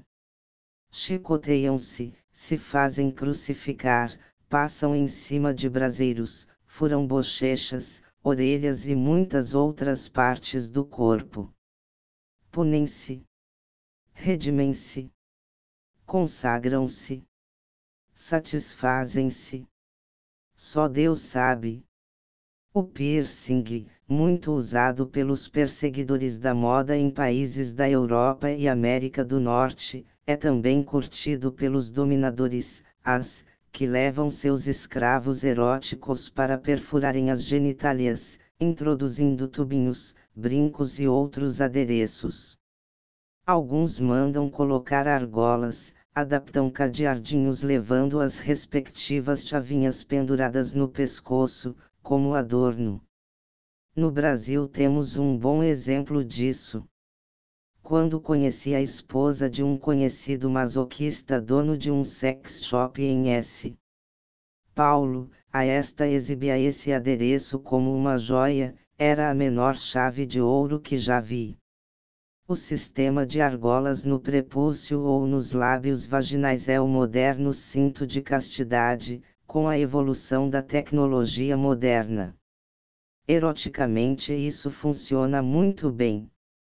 Ao sabermos que existe uma porta de controle por onde passam as sensações de dor vindas da medula espinhal, onde são processadas, e que essa porta, ao obedecer às mensagens que vêm do cérebro, abre ou fecha de acordo com o próprio cérebro que controla a intensidade da dor que recebe, entendemos que o pressentimento da dor faz a pessoa sofrer mais, como no caso de quem tem medo de injeção.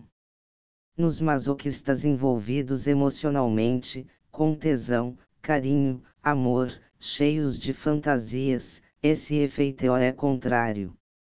Tive dois escravos eróticos. Com o primeiro a convivência foi de três anos, o segundo durou oito. O meu primeiro escravo erótico, que curtia a dor, não a suportava em outras esferas da vida.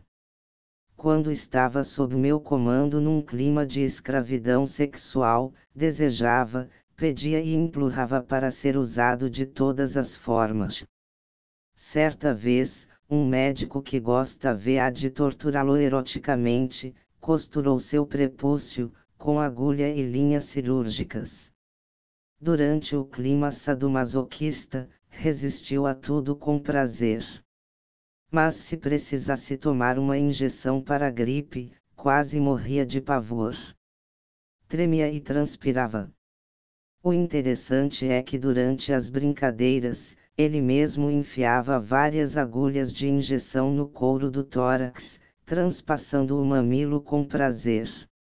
Alguns médicos e cientistas descobriram que as pessoas podem programar-se emocionalmente para ter doenças, como acne, asma e até alguns 40 tipos de câncer. Então, por que não aceitar a ideia de que outros programam-se para transformar a dor em prazer? Baseada em experiências e depoimentos verídicos, aceitei a ideia dos tormentos que se transformam em delícias para muita gente. Anton, meu ex-escravo austríaco, escreveu suas experiências explicando o que é para ele o prazer aliado à dor, e como a dor pode causar prazer. Sua definição é coerente. A dor pode causar prazer em situações nas quais duas pessoas estão envolvidas em um jogo sexual. É claro que dor de dente, estômago, etc. não proporcionam nenhum prazer. Mas se um homem ou uma mulher, com forte senso de masoquismo erótico, onde os estímulos aumentam o prazer, recebe palmadas, chicotadas e tortura nos mamilos e nos órgãos genitais através de aparelhos adequados, ou se são amarrados fortemente com cordinhas, sente essas dores como um presente de seu dominador fica excitado e com expectativa de um delicioso futuro orgasmo. Ele, ou ela, entrega seu corpo à pessoa com quem está ligado numa relação sadomasoquista erótica bem determinada quanto ao limite de cada um. O torturador deve saber exatamente qual o limite de dor que seu parceiro pode tolerar, e quais regiões do corpo são mais densas e proporcionam mais prazer. A mente de um masoquista é treinada desde cedo para gostar do sofrimento como prova de sua submissão. Já o indivíduo que gosta de ser humilhado, necessita de palavras fortes, situações vexatórias e castigos verbais. Mas não é só dessa forma que um masoquista se satisfaz pode fantasiar ardentemente certas situações e na prática compreender que tudo aquilo é melhor apenas na fantasia. Quando um masoquista conhece alguém que o satisfaz sem o clima SME, pode viver normalmente sem nunca realizar qualquer fantasia SME. Esse desejo não influi em outras atividades de sua vida, e ele pode realizar-se inteiramente na área sexual. Se encontrar uma companheira que o aceite e com ele viva os prazeres do sexo dentro do clima SME, pode querer um relacionamento só dentro dos rituais e padrões sadomasoeróticos, criando situações e formas diversas para chegar ao orgasmo mas também pode passar a vida toda sem concretizar seus desejos. A pessoa que se descobre e encontra alguém que a aceita como SME, procura novas formas e métodos de praticar dentro de suas possibilidades. Uma mulher masoquista assusta homens tímidos e as dominadoras os horrorizam. Por isso digo, imitando Nelson Rodrigues, só os mais inteligentes são sadomasoquistas eróticos. 41. Masoquismo feminino.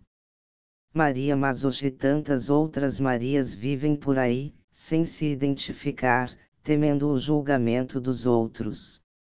Poucas têm coragem de assumir seu desejo de viver situações como as descritas por esta leitora que, em 1984, enviou-me várias cartas. Publicadas na íntegra, foram de muita valia, tanto como exemplo, quanto como definição, pois até aí meus artigos pareciam simples fantasias de uma colunista, defendendo temas polêmicos e tabus. Maria, como eu, foi criada naquele esquema certinho, dos tempos em que sexo era tratado como pecado, como coisa feia, quando a mulher não estava preparada para compreender os apelos de seu organismo. Muito menos para vivê-los. Masturbação feminina. Nem pensar. Foi difícil aprender a lidar com nosso próprio corpo, atender suas manifestações naturais, trabalhar sua sensibilidade, e viver nosso erotismo latente. Tivemos que passar por cima de muitos preconceitos, inclusive o mais penoso, quando ousávamos um comportamento atrevido, éramos mal interpretadas pelos próprios maridos. Foi o meu caso, mas não o de Maria Mazuch. Até bem pouco tempo, a esposa que se arriscava a situações diferentes, fugindo do padrão convencional, era muito recriminada. Ao ir de encontro a seus próprios sentimentos e expectativas sexuais, tinha que enfrentar barreiras quase intransponíveis. Era raro quando o marido colaborava para que a mulher se identificasse com seus instintos naturais preferiam dificultar as nossas descobertas que, no entanto, faziam parte de uma personalidade sadia. Por isso, aproveitei minha coluna para inúmeros artigos falando sobre as reações femininas. Provei que, se algumas mulheres gostam de apanhar, não é bem da forma como interpretavam os leigos em sadomasoquismo erótico. As cartas de mulheres que sempre usei como exemplo dão uma ideia do que é o verdadeiro prazer do masoquismo feminino no campo sexual. Belo Horizonte, 20 de julho de 1984. Querida Vilma, eu e meu marido somos leitores assíduos da sua coluna, por ser ela a única a tratar do sadomasoquismo com seriedade. Infelizmente, por enquanto, quem compra é meu marido, pois tenho vergonha de chegar em uma banca e pedir uma revista masculina, principalmente quando se trata de um assunto tão polêmico. Aliás, o sadomasoquismo é a razão fundamental pela qual lhe escrevo. 42. Durante algum tempo relutei se deveria lhe escrever ou não, com medo de que as minhas experiências pudessem cair no ouvido de alguém da minha família. Porém, confiando em sua discrição ao omitir meu endereço, deixo meus temores de lado e passo a narrar minha história. Venho de uma tradicional família mineira e meus pais sempre foram compreensivos e carinhosos para comigo. Morávamos no interior, onde nasci e passei minha infância. Estudei em colégio de freiras, onde tive forte formação católica, a qual conservo até hoje. Quando tinha 15 anos, nos mudamos para a capital, e assim, com o deslumbramento que a cidade grande promove numa adolescente, eu cresci e me tornei mulher. Foi aqui também que conheci meu marido, meu primeiro e eterno namorado. Ele era carinhoso e me respeitava muito. Nós não praticamos o sexo total antes do casamento, mas também não posso dizer que éramos santos. Lembro-me muito bem quando íamos ao cinema e, tão logo as luzes se apagavam, entregávamos-nos a beijos e afagos secretos. Com muito jeito, ele me apertava os seios por dentro do sutiã e me bolinava as coxas, acariciando-me onde sou mais mulher. Três anos depois de conhecê-lo, casei e minha lua de mel foi a mais feliz que uma pessoa pode ter. Como sempre, ele foi calmo e carinhoso, só me penetrando e fazendo de tudo para não me magoar uma semana depois. O tempo foi passando e pude aprender muito com ele. Não digo que não tivemos momentos ruins, pois estaria mentindo. Mas não tivemos nada tão mal também. O certo é que o pouco que tivemos de ruim, foi passageiro comecei a descobrir as preferências sexuais dele e ver que quase todas coincidiam com as minhas. Aos poucos saíamos da já tradicional posição papai e mamãe e tentávamos outras, até chegar na que mais gostávamos, eu de quatro e ele me penetrando por trás. Desse tabu quebrado com muita paciência por ele até o sexo anal, oral e os 69 foi um pulo. Senti que meu marido tinha uma grande atração por minhas nádegas e isso muito me envaidecia e excitava, já que, apesar de não ser muito bonita, meu corpo é bastante atraente, tenho seios duros e impertigados, cintura delgada, coxas roliças, quadris largos e uma bundinha arrebitada e macia, que deixa meu marido louco.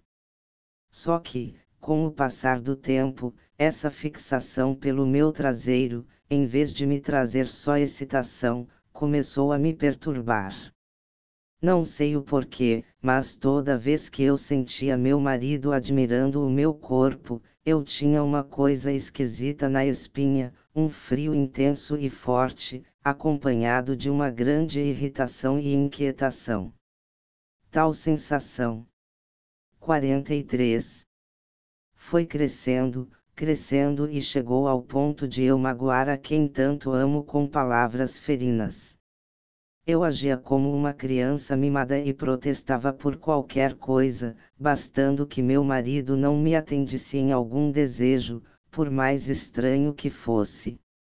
Pensei estar grávida e que eu estivesse assim por este motivo.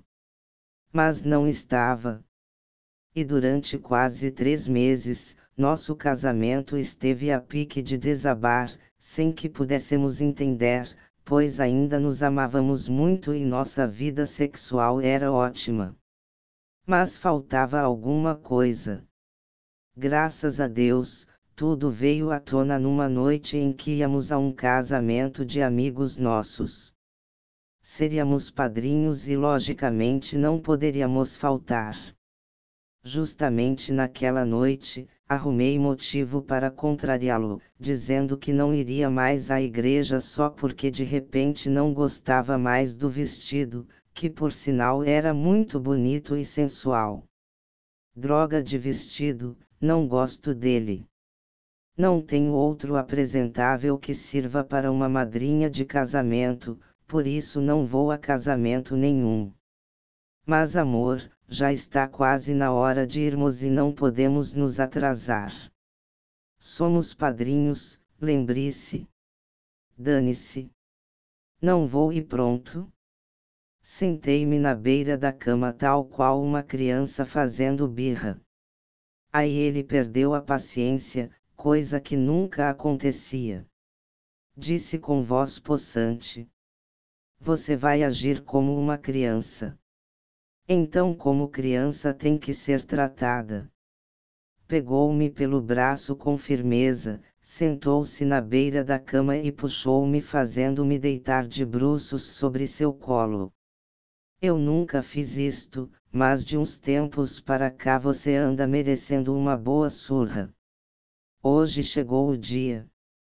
Sem perder mais tempo, ergueu-me o vestido acima da cintura e desceu-me a calcinha até o joelho. Assustada e sem poder me mover devido à posição em que estava, lhe disse: O que você pensa que vai fazer? Você não tem esse direito, pois sou sua mulher, é. Não me ouviu. Sua mão, antes macia e suave, desceu pesada e dura sobre minhas nádegas. Gritei, esperneei, mas de nada adiantou. Levei uma sova na bunda como quando criança havia levado. Passado um bom tempo parou de me bater, meu traseiro estava em brasa, e me ordenou: Apronte-se, vamos. Sua voz foi dura e seca. Em nenhum momento antes desse dia havia sentido nela alguma brutalidade ou grosseria. Pelo contrário, sentia, no íntimo de sua braveza, um carinho muito maior por mim. Na igreja assisti. 44. Ao casamento em pé, por motivos óbvios. Muitos estranharam a minha disposição em não me sentar, ao que eu justificava. É um furúnculo indiscreto. Durante toda a cerimônia, o que fiz foi prestar atenção naquele homem que estava a meu lado e que era meu marido. Quão mais viril ele me parecia. Mais bonito, macho e elegante se me apresentava. Foi assim, entre olhares mútuos, como um flerte entre namorados, que voltamos às boas. Já em casa, mal havíamos pisado na sala e trancado a porta, nos abraçamos e nos beijamos. Ele tentou se desculpar, mas caleou com um beijo dizendo: No íntimo, lá no fundo de meu coração, gostei de tudo que você me fez. Aliás, sem eu mesma saber, há muito desejava que você tratasse meu bumbum da forma que melhor lhe aprovesse. Eu não tenho me contentado apenas com sua admiração pelo meu traseiro ou o carinho que você faz nele. Nem o sexo por trás ou o anal me satisfazem totalmente. Preciso de mais, muito mais. Por isso, quero que você repita. Esse carinho mais intenso me estimula essa região, enchendo-me de desejos. É um tanto audacioso, mas é um carinho delicioso. Meu marido, ao ouvir isso, se excitou muito, pude ver pelo volume sob sua calça. Puxou-me gentilmente para si, beijou-me outra vez e carregou-me nos braços em direção ao nosso quarto. Porém, estávamos tão excitados que péramos na sala para mais beijos. Sem dizer uma palavra, colocou-me de bruços sobre a mesa, com as pernas apoiadas no chão. Beijou-me a nuca, afagou-me os seios com volúpia. Tirou-me toda a roupa, deixando-me só de cinta-liga e, para que tudo fosse mais excitante, deixou poucas luzes acessas. Tirou o cinto da cintura dizendo: Há muito eu queria fazer isso, mas receava que você não aceitasse. Mas agora é diferente. Prepare-se. A surra veio forte, prolongada, deliciosa. Minhas carnes vibravam a cada golpe. Jogou o cinto e passou a bater com a palma da mão. Cada palmada era uma carícia esquentando ainda mais aquelas eminências carnudas. Quando apertou o alto de minhas coxas na parte interna, gemi de dor e prazer, tremendo dos pés à cabeça tamanho o gozo que se aproxima a Então parou de bater e chegando-se a mim, beijava minha nuca, pescoço e toda a região das nádegas, que em fogo me causava arrepios incríveis disse emocionado. Eu te amo muito. Você é uma mulher sensacional. É submissa e dona de meu coração ao mesmo tempo. Como consegue? Prometo fazê-la muito feliz. Seremos muito felizes. Dizendo isso, abriu minhas nádegas, lubrificou a flor roxa de meu ânus com o licor vaginal que era abundante, e, foi-me penetrando lenta. 45. Mente. Posso dizer que nunca seu pênis me pareceu tão quente e gostoso como naquele momento. O que ele fazia era muito mais que simples sexo anal. Senti como se estivesse me aplicando uma gostosa injeção de ânimo e prazer, capaz de soerguer nosso casamento.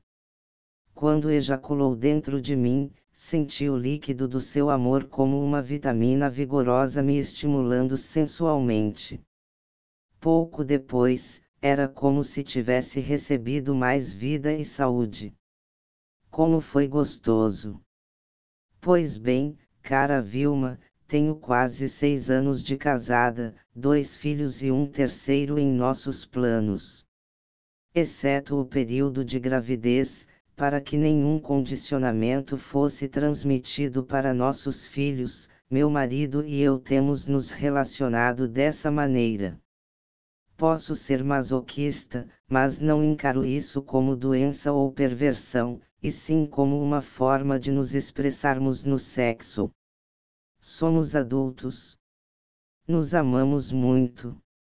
Aliás, acho até que, no íntimo, toda mulher gostaria de passar as experiências pelas quais eu passo, saber como é gostoso ficar de quatro sobre a cama e receber do homem que amamos uma surra nas nádegas, seja ela com palmadas, chineladas ou correadas e depois fazer amor com muito carinho. E com o traseiro pegando fogo. Finalizando esta carta, venho pedir o favor de publicá-la por dois motivos importantes. Primeiro, a certeza de que os fatos narrados nesta revista são verdadeiros, contados pelos próprios leitores, ou são suas experiências, o que muito tem ajudado a encarar o sadomasoquismo como algo natural, e não histórias elaboradas pelos seus redatores. Segundo, ao narrar minha experiência, espero estar ajudando a muitas pessoas, que por medo ou preconceito ainda não aderiram por completo às práticas sadomasoquistas. Sem mais, para o momento, e antecipadamente agradecida, despeço-me com um abração. Maria Mazuch. Resposta: Não digo, cara Maria, que toda mulher gostaria de passar por semelhantes experiências, mas boa parte delas, eu garanto. Aí está a definição da famosa frase do Nelson Rodrigues quando disse que as mulheres gostam de apanhar. Essa era a forma a que ele se referia.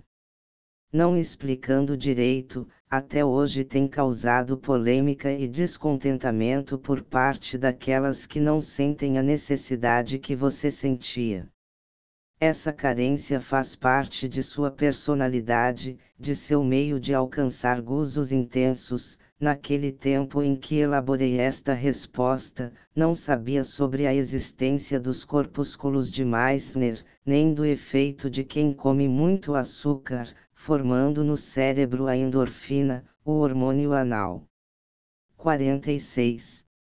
Jésico, nem da preparação psicológica para uma pessoa transformar a dor em prazer. Um casal bem equilibrado e que se ama, ao praticar formas diferentes de sexo, descobre os motivos necessários para a felicidade mútua. Se você gosta de ser estimulada dessa forma e seu marido é compatível, que mal há nisso? Como você mesma diz, são maiores e se amam. A paz e o crescimento do amor só podem trazer alegria entre vocês ao tratá-la com rigor, mas ao mesmo tempo com carinho, seu esposo proporcionou-lhe uma nova forma de realizar-se. Para uma mulher não masoquista poderia ser desastroso. Você aliou excitação à dor, e deu certo. Não ficou se torturando psicologicamente para concluir que gostava desse tratamento sentiu que fazendo exatamente daquela forma, só poderia fazer bem a ambos, e foi em frente. É sensível, inteligente e deve ser muito feliz por isso. Recebo muitas cartas como a sua, com relatos de mulheres que gostam de apanhar eroticamente, é claro.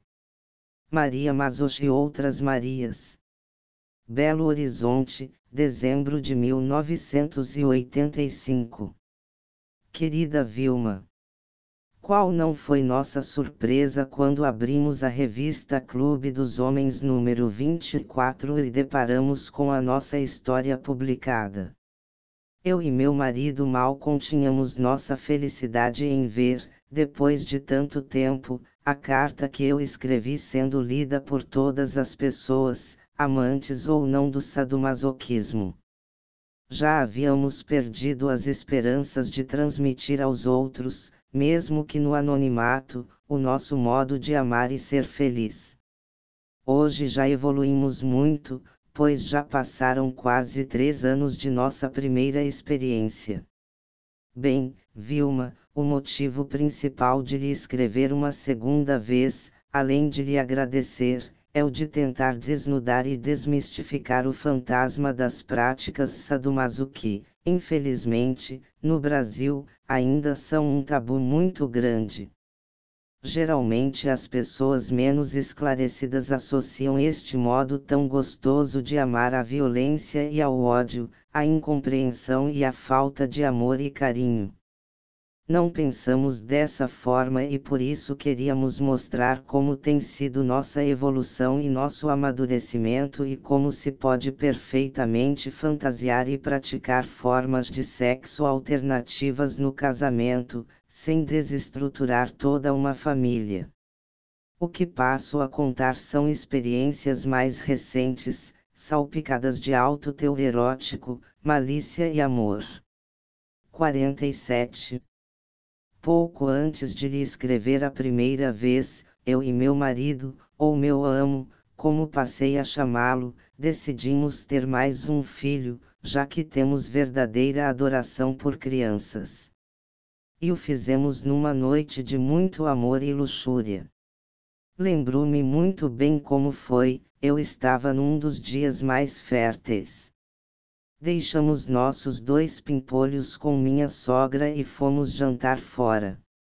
Dançamos bastante, bem juntinhos, rostos e ventres coladinhos, como dois adolescentes no ápice da paixão. Mas o ambiente à meia luz, a música sensual e os beijos que ele me dava me fizeram propor, quase desmaiando de tesão. Por favor, pague a conta e vamos para um motel, pois não aguento. Mas. Nós iremos quando eu decidir. Vá ao toalete, tire a calcinha e volte. Sua voz firme me confirmava uma noite interminável de castigo e prazer. Obedeci prontamente e, quando voltei, já nua sob o vestido, nos sentamos à mesa. Protegida pela toalha, ele me proporcionou bolinações deliciosas.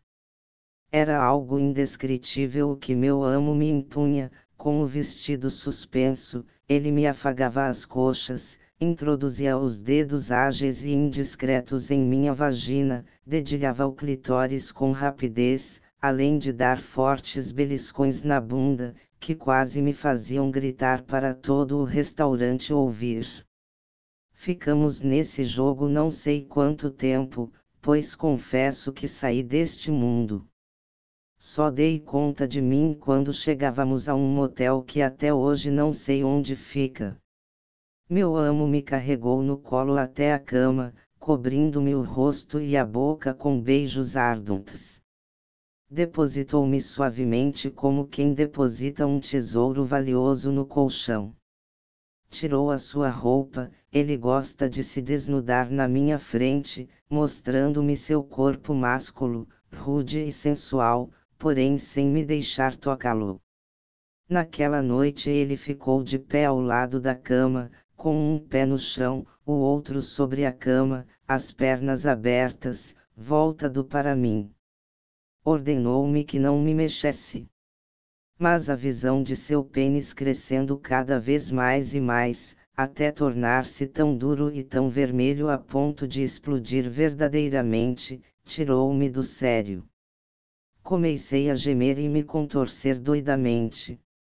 Escancarei as pernas e me masturbei. Ele permaneceu impassível, olhando-me com seus lindos e penetrantes olhos. Quando gozei e quedei desfalecida é que me dei conta que havia desobedecido. Fatalmente seria rigidamente punida. Calmamente, ele pegou a correia de sua calça e me sussurrou ao ouvido. minha bela putinha me desobedeceu e vai levar o que merece. Eu te amo muito, mas isso não impede de corrigi-la. Vire-se de bruços e empenhe a bunda. 48. E me deu um beijo delicioso. Sem relutar, postei-me com o traseiro o mais alto que pude e enterrei o rosto na colcha. Segundo meu marido, pois eu não me lembro de todos os detalhes, ele está me ajudando a redigir esta carta, meu vestido não estava todo levantado. Ele era justo e ficou tapando a metade superior de minhas belas nádegas, enquanto mostrava a metade inferior e as coxas roliças. Tais minúcias podem parecer bubas aos poucos eróticos, mas para nós, e principalmente ele, cada pormenor leva ao cume da excitação. Cerrei os olhos e só vi o vulto de seu braço forte, segurando o cinto dobrado, subir e descer depressa. Confesso que a primeira lambada doeu demais. Que surra gostosa eu levei!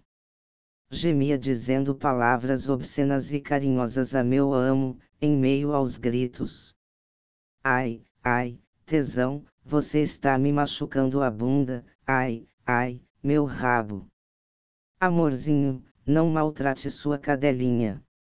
Ai, ai, ai, ai, ui, ui, ui, ui, como dói. Como é gostoso, mais, bata mais, mais, ai, ai. Quando parei de apanhar, estava toda marcada nas coxas e nas nádegas. Ardida, doida e molhada.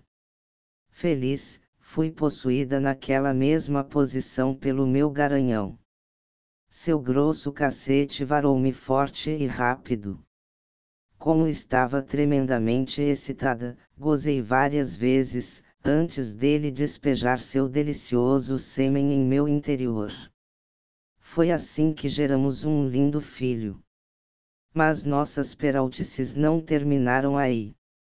Descoberta a gravidez, passamos a nos relacionar sem as surras, mas mesmo assim com forte dose de submissão de minha parte.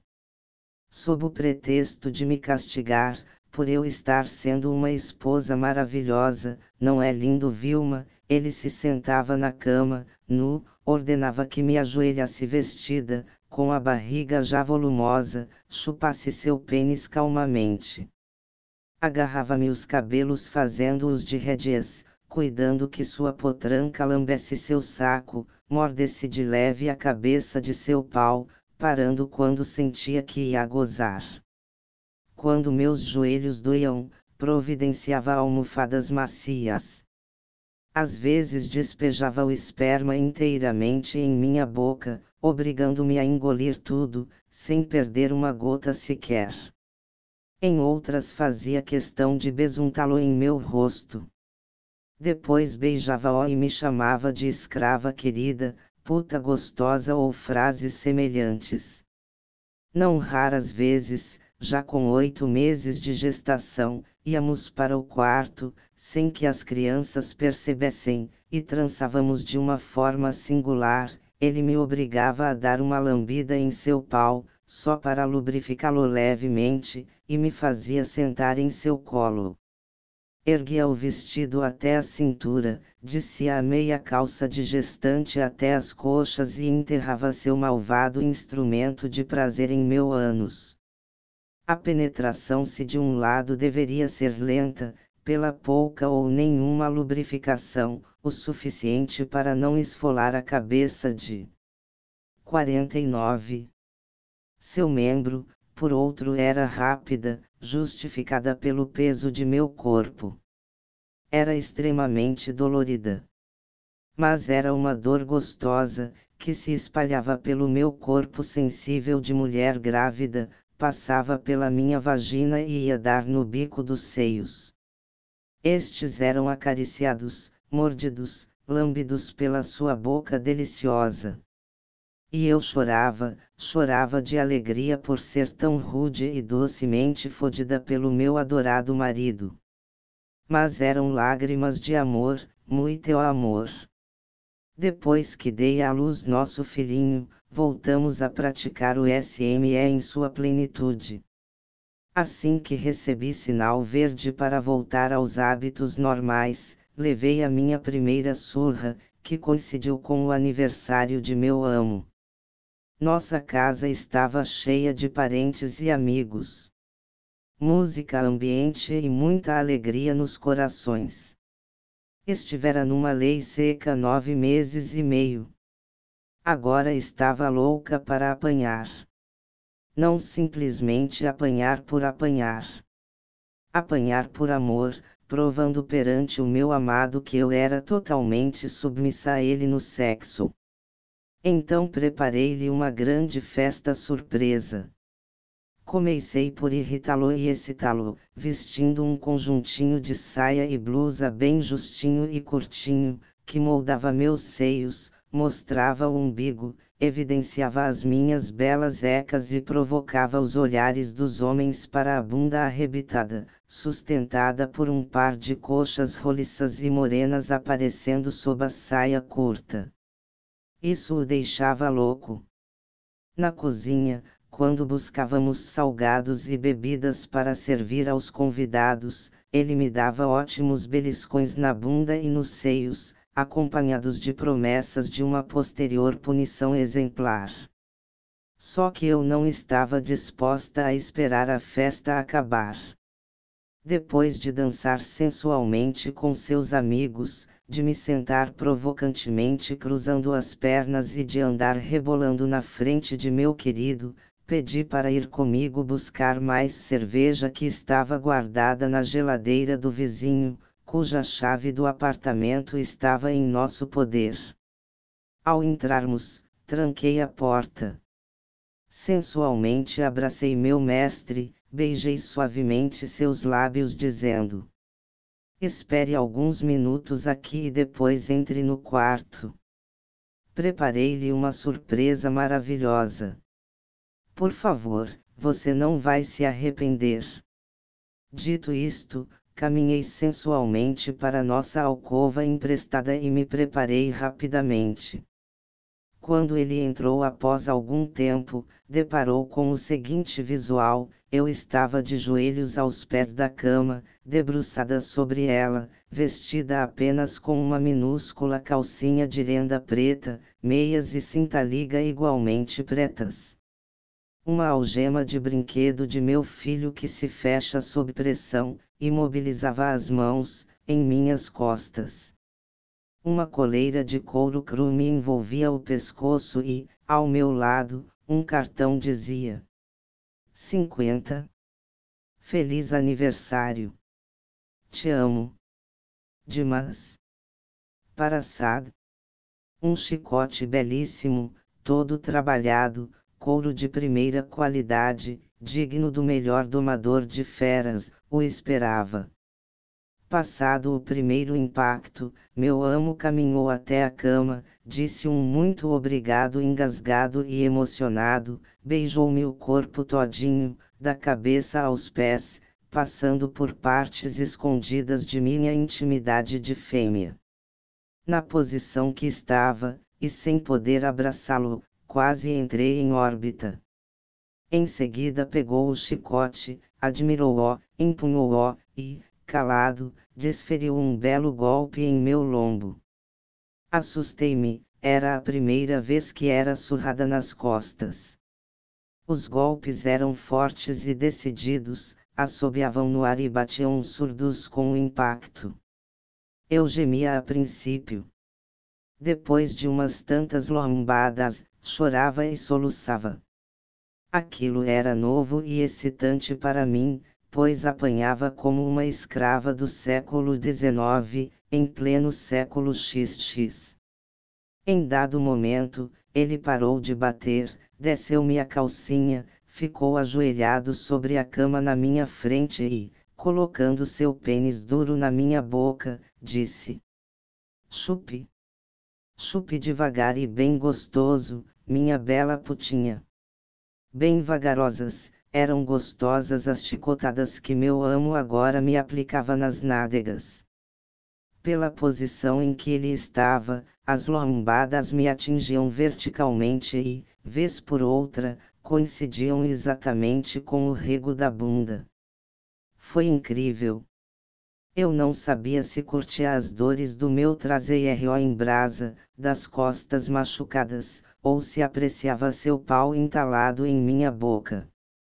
Devo ter gozado um milhão de vezes antes dele despejar seu esperma quentinho e saboroso em minha garganta. Não satisfeito ainda, meu garanhão mantinha seu mastro praticamente duro, mesmo depois de ter ejaculado. Voltou-se para minha retaguarda e enfiou seu cacete gostoso em minha vagina ensopada fez-me subir na cama para me penetrar com força, fazendo-me gozar outras vezes com fortes investidas e ríspidas estocadas que quase me faziam cair da cama não fossem suas mãos de macho me segurarem as ecas. Eu atingia o nirvana com isso.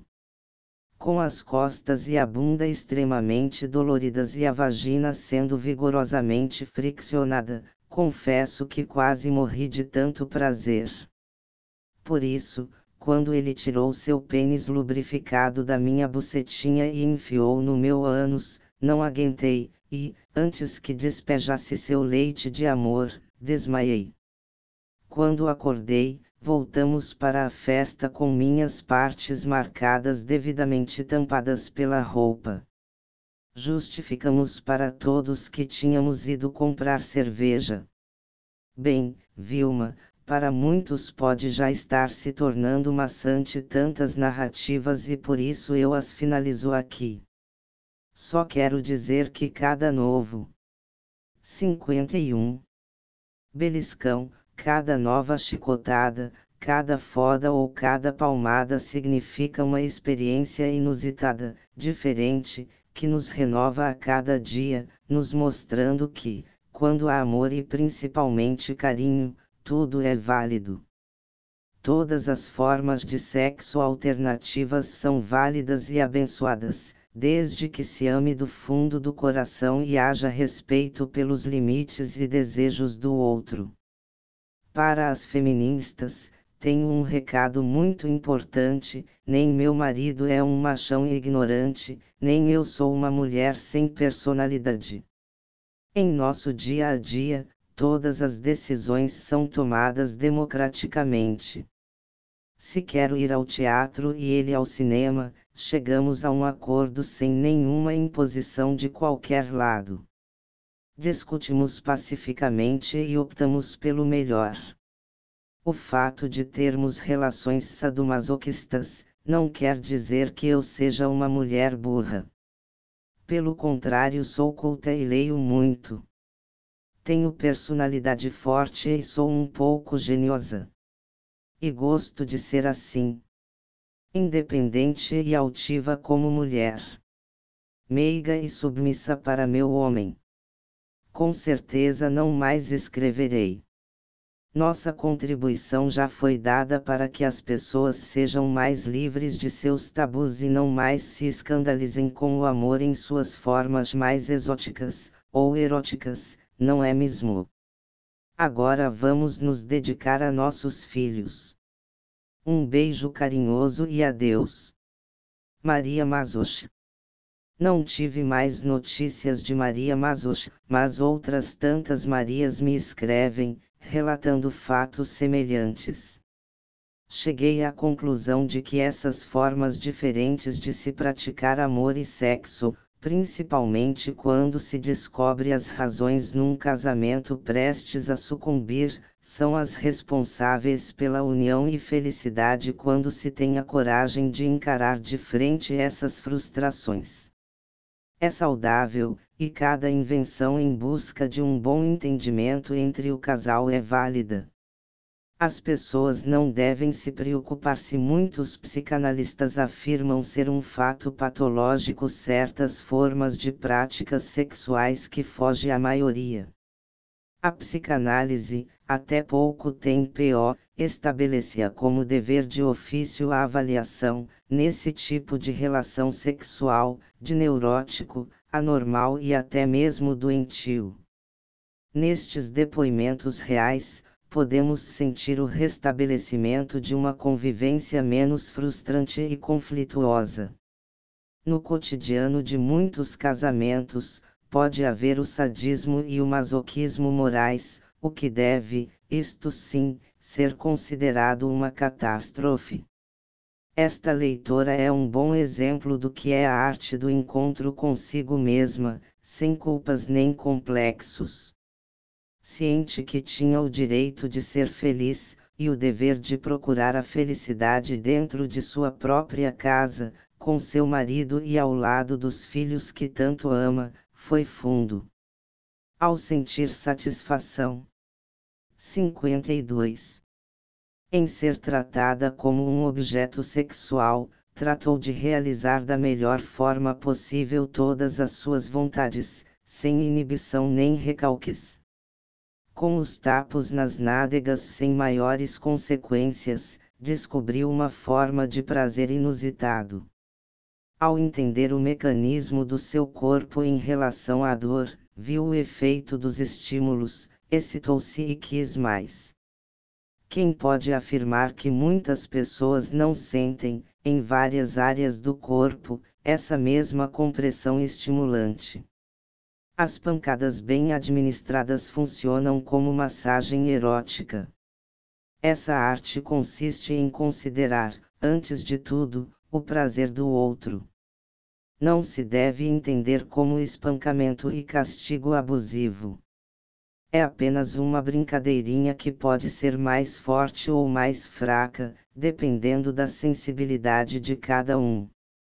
Dentro de um clima SM as escravas eróticas, às vezes, desobedecem de propósito, só para merecer o castigo. A sensibilidade dos toques na bunda espalha-se por toda a região, fazendo com que o ânus e toda a genitália receba o sangue que esquenta, irrigando a nádega. A maioria dos masoquistas que conheci é como Maria Masochafirrimia aqui, agressiva e forte na vida real. Deseja ser possuída como escrava erótica, submissos, dócil criatura destinada a dar conforto, alegria e prazerres a seu amo. Fora de quatro paredes, é agressiva, mandona e atirada. Na cama, abdica da sua personalidade enérgica, em busca da satisfação da libido e procura do prazer. Quer ser dominada pela energia sexual do parceiro. Alguns psicólogos chamam de fantasia de regressão quando a pessoa volta ao nível da sexualidade em estado puro, sem qualquer racionalização. Alguns dizem que esta fantasia permite também libertá-la de algum complexo de culpa gerado pela agressividade real, pois o papel que desempenha vai de encontro ao condicionamento cultural da mulher submissa por essência. Não acredito nisso. Para mim, a mulher gosta de apanhar porque é masoquista erótica. Homens e mulheres sentem o mesmo prazer. Para eles essas carícias mais fortes doem deliciosamente. Até hoje, alguns psicólogos complicaram tudo ao afirmar que tudo não passa de doença, desvio, etc. Na prática e entrevistando muitos adeptos, descobri certas razões mais aceitáveis que toda filosofia de quem nunca viveu nada parecido. Depoimentos valiosos. Os artigos falando sobre os prazeres de Maria Masoch trouxeram-me algumas cartas de outras masoquistas, falando sobre esses prazeres. 53. Santos, julho de 1984. Querida Vilma. Sou uma mulher de negócios e meu sucesso profissional não impediu que aos poucos eu sentisse que minha vida, embora equilibrada socialmente, andava um tanto sem graça na intimidade, até quando descobri as maravilhas que o masoquismo erótico pode oferecer. É um paradoxo, concordo, pois uma mulher imponente se transformar em escrava sexual. É um paradoxo, já disse, mas delicioso. Um dia meu marido, que tem um cargo inferior ao meu na firma que dirijo, com seu olhar de corvo quando está irritado e não quer demonstrar, disse com voz mais forte que de costume. Quando aquele empresário saiu, vi que você o acompanhou com o olhar. Não gosto disso. Senti ciúmes e raiva. Jamais abrirei mão de você. Te amo muito e vou lutar até o fim, da forma que for preciso. Fiquei encabulada, pois dissera isso na frente de minha secretária, que, distraída, felizmente não ouviu. Estranhando sua atitude, pedi que se calasse. Respondeu que ali ficaria quieto, mas que em casa conversaríamos. Sua voz soou forte e poderosa como nunca. Olhei-o incrédula, e uma onda de calor fez estremecer a parte interna de minhas coxas, indo até a vagina que, de repente, pareceu inchar. Senti minha calcinha ir se molhando. Durante o expediente disfarcei, mas o tesão foi aumentando, o desejo de provocá-lo começou a subir à minha cabeça. Fantasiava cenas onde ele, humilhado, partia para a forra. Nesse clima, finalmente fomos para casa. Sinceramente ofendida por ter me chamado a atenção, mal entramos no carro comecei a falar. Disse-lhe que sabia o que estava fazendo com aquele empresário. Que a conquista também era uma forma de ganhar o adversário, conseguindo bons lucros para a firma. Eu não admito. Não gosto de passar por manso. Respondeu com a mesma voz firme de antes. Nunca tinha falado assim comigo. Estávamos chegando e a surpresa de sua atitude me fez calar. Quando entramos, quis provocá-lo. Fazendo uma postura como se estivesse caçoando dele, perguntei, irônica. E daí? Vai virar macho? Quer me bater? Furioso com a provocação, me agarrou pelos cabelos, deitando minha cabeça para trás. A dor daqueles fiozinhos da nuca era alucinante, mas ao mesmo tempo gostosa, excitante. De repente senti o cheiro de seu corpo e seu hálito bem próximo de meu rosto. O calor de seu peito cabeludo me encheu de tesão e de uma vontade louca de provocá-lo até que chegasse ao auge da irritação, perdesse a paciência e me batesse. Foi o que fez, seu primeiro tapa atingiu meu rosto em cheio. O calor que senti nas faces. 54. Me fez estremecer de prazer. Minhas nádegas tremerão. Sem saber por que fazia aquilo, levantei a saia e expus minha bunda. Bata, pode bater. Descendo a calcinha, incitava-o zombeteiramente. Instintivamente, não esperou novo convite. Depois explicou que enfurecido não sabia o que estava fazendo, que só voltou a si quando sentiu a vermelhidão e a quentura da pele. Eu me contorcia de prazer. Quando parou de bater, puxei-o com força, beijando-o com volúpia e amor, como há muito não fazia. Foi a trepada mais gostosa até então. Fiquei dolorida por uns dias, mas nunca tão feliz. Todos a meu redor notavam isso. Ao ler um artigo seu, Vilma, entendi por que gostei tanto dessa experiência. Apesar de ser bem sucedida profissionalmente, não era de todo feliz, pois sou masoquista erótica, como diz você. Agora que descobri as delícias de um ato sexual praticado dessa forma, vou querer sempre. Não preciso mais provocar meu marido. Quando começo a ficar agressiva, ele já sabe do que estou precisando. É com todo prazer que me dá umas boas palmadas na bunda, é. pronto. Muitas vezes só promete e eu já me torno submissa, imaginando o momento em que me castigará. Tornou-se uma prática de poder psicológico entre nós.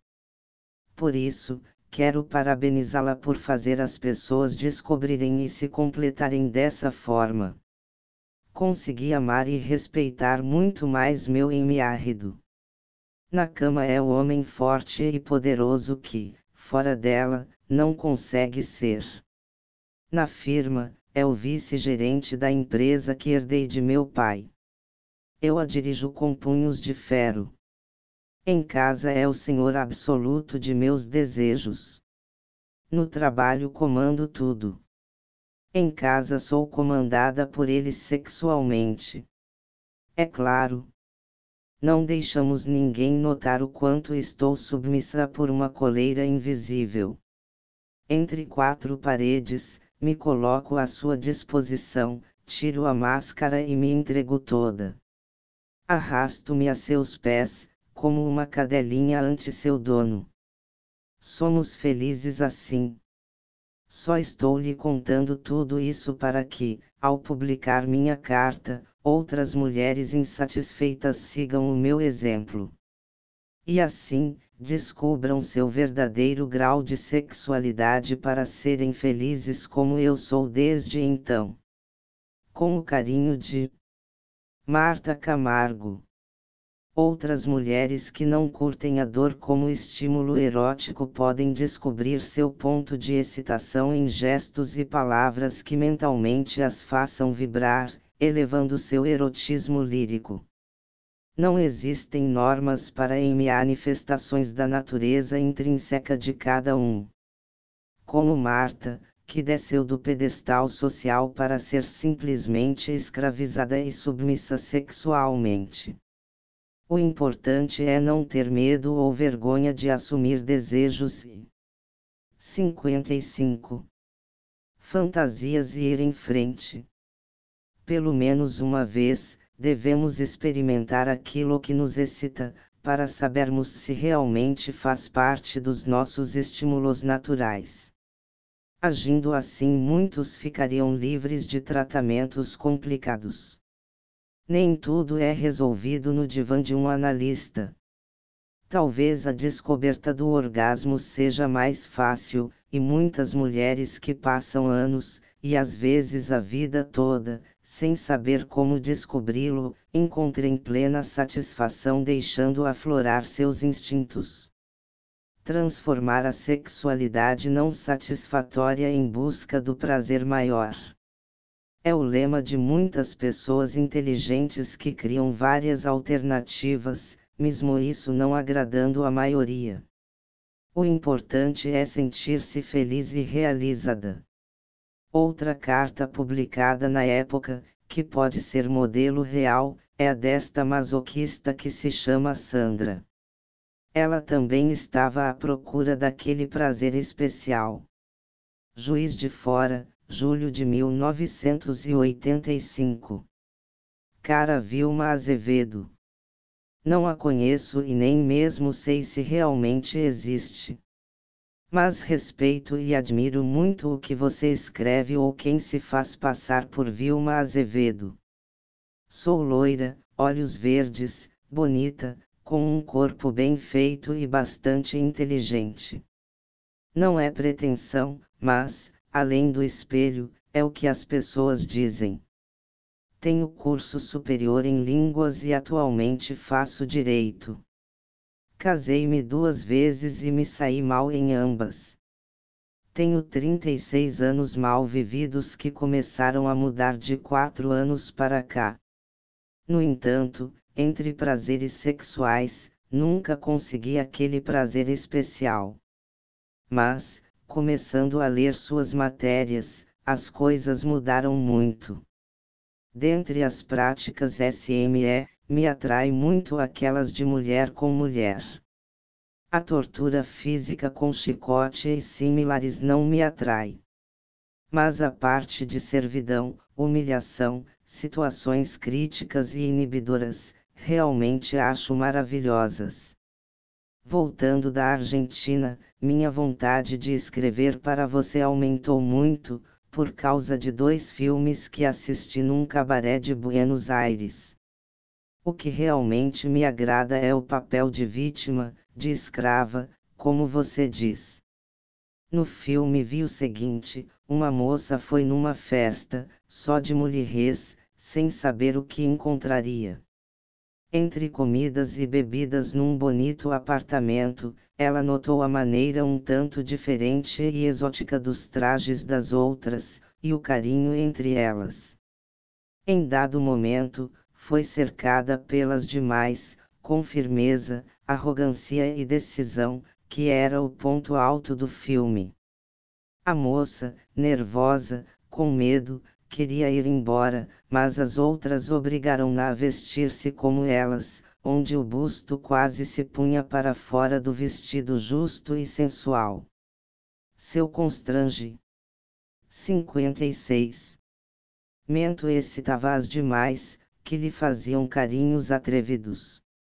Embora ela estivesse decidida a proteger suas partes mais secretas, as outras a amarraram numa espécie de cruz, com os braços e pernas abertos, e começaram a excitá-la.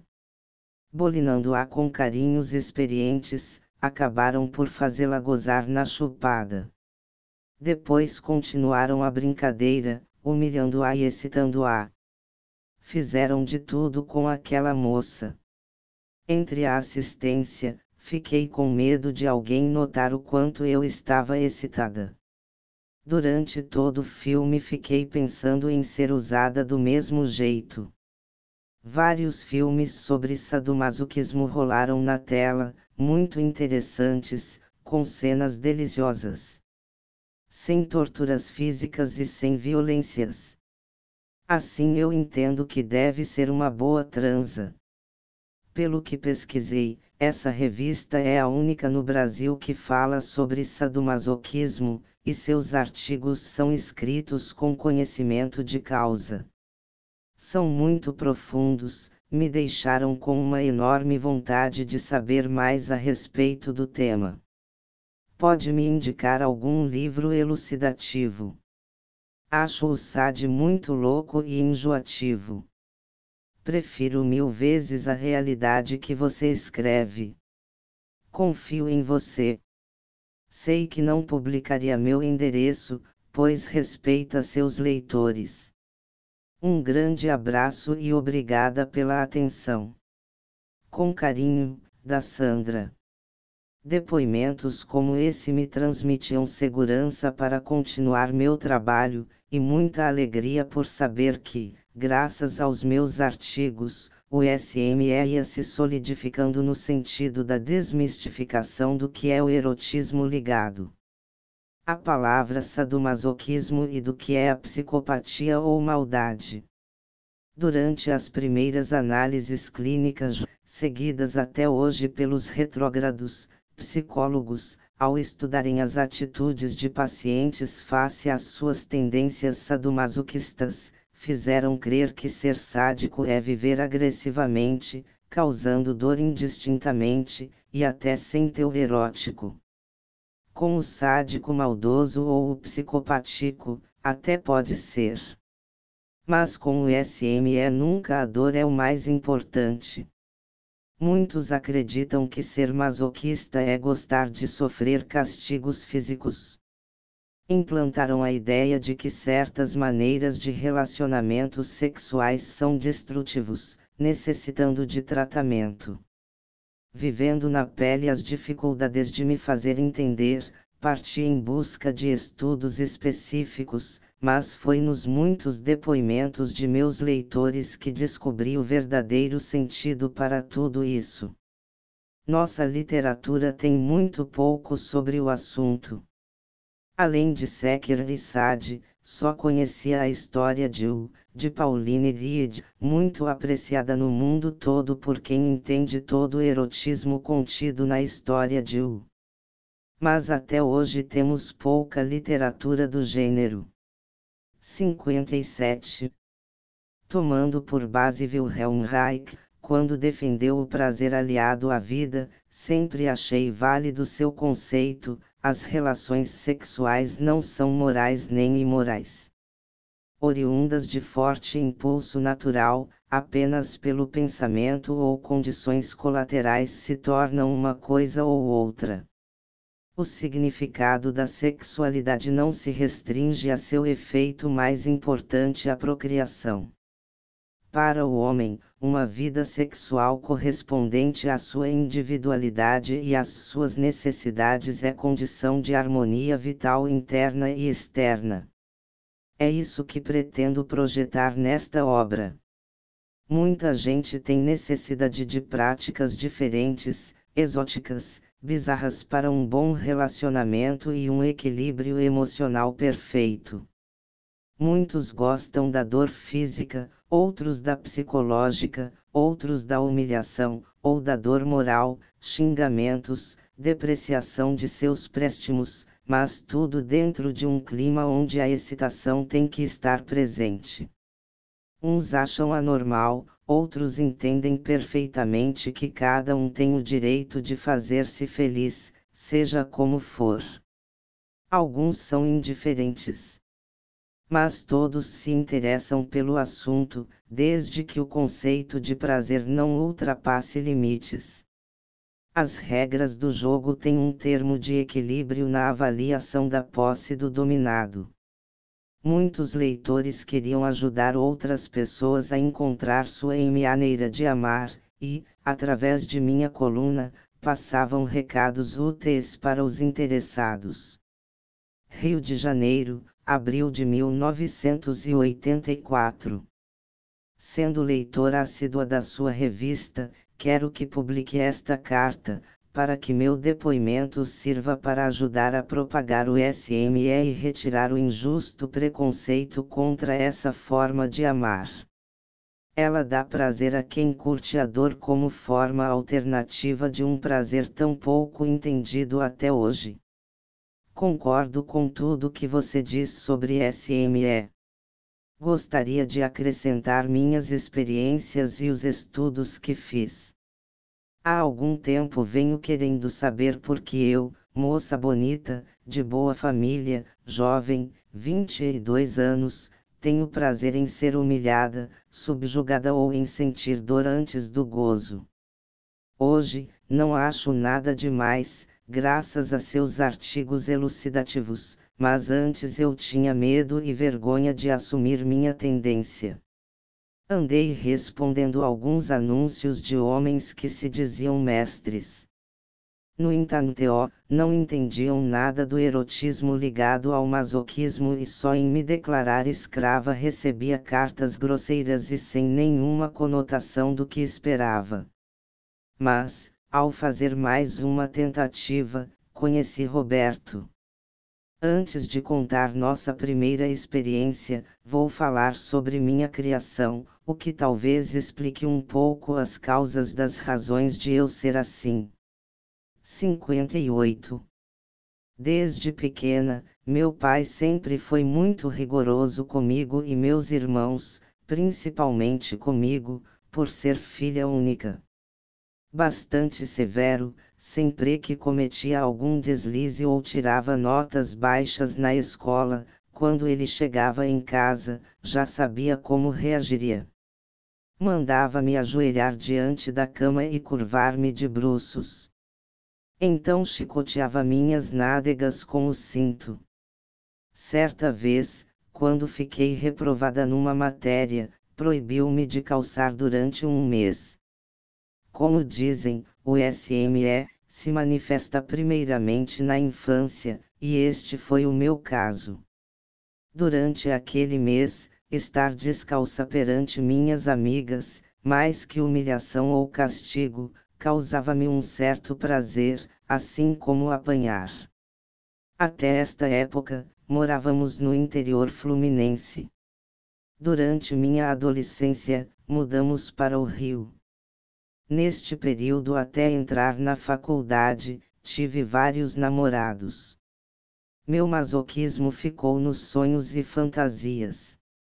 Só consegui realizá-lo por completo com Roberto.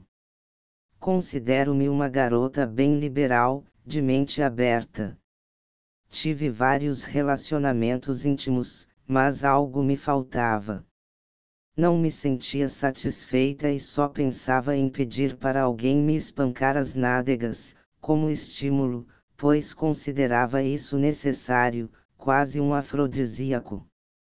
Mas tinha receio do julgamento deles. Um dia fui impulsionada a comprar a revista Clube dos Homens, quando vi um chamativo na capa a respeito de SM. Ao ler seus artigos, um sentimento novo se apossou de mim, pois meu corpo vibrou, treme de emoção e tive certeza de querer viver experiências iguais. Ao descobrir que minhas fantasias, onde me imaginava totalmente submissa, eram forte tendência ao que você, Vilma, chamava de masoquismo erótico, resolvi ir em busca de quem me possuísse integralmente. Com certo receio, respondi alguns anúncios mas tinha medo da violência de quem se mostrava muito agressivo, pessoas de baixo nível. Desde a primeira carta, Roberto foi amável, mas seguro do que queria. Não me enganei em ir ao seu encontro, pois me realizou completamente e é o motivo desta narrativa.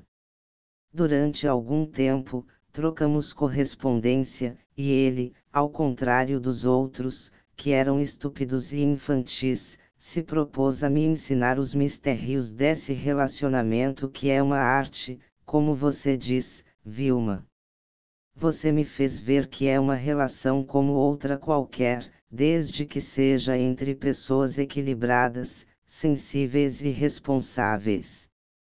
Mostrando-se culto e educado, Roberto deixava-me cada vez mais desejosa de entregar-me a ele fiz algumas observações, como não desejar excessos de violência ou nada que pudesse marcar meu corpo de forma aparente ou irreversível.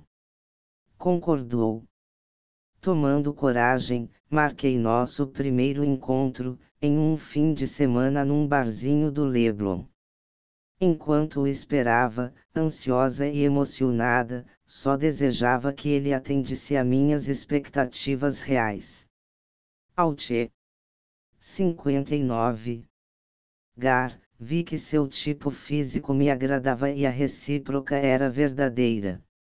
Conversamos bastante, até ficarmos mais descontraídos, quando então aceitei seu convite para ir até seu apartamento.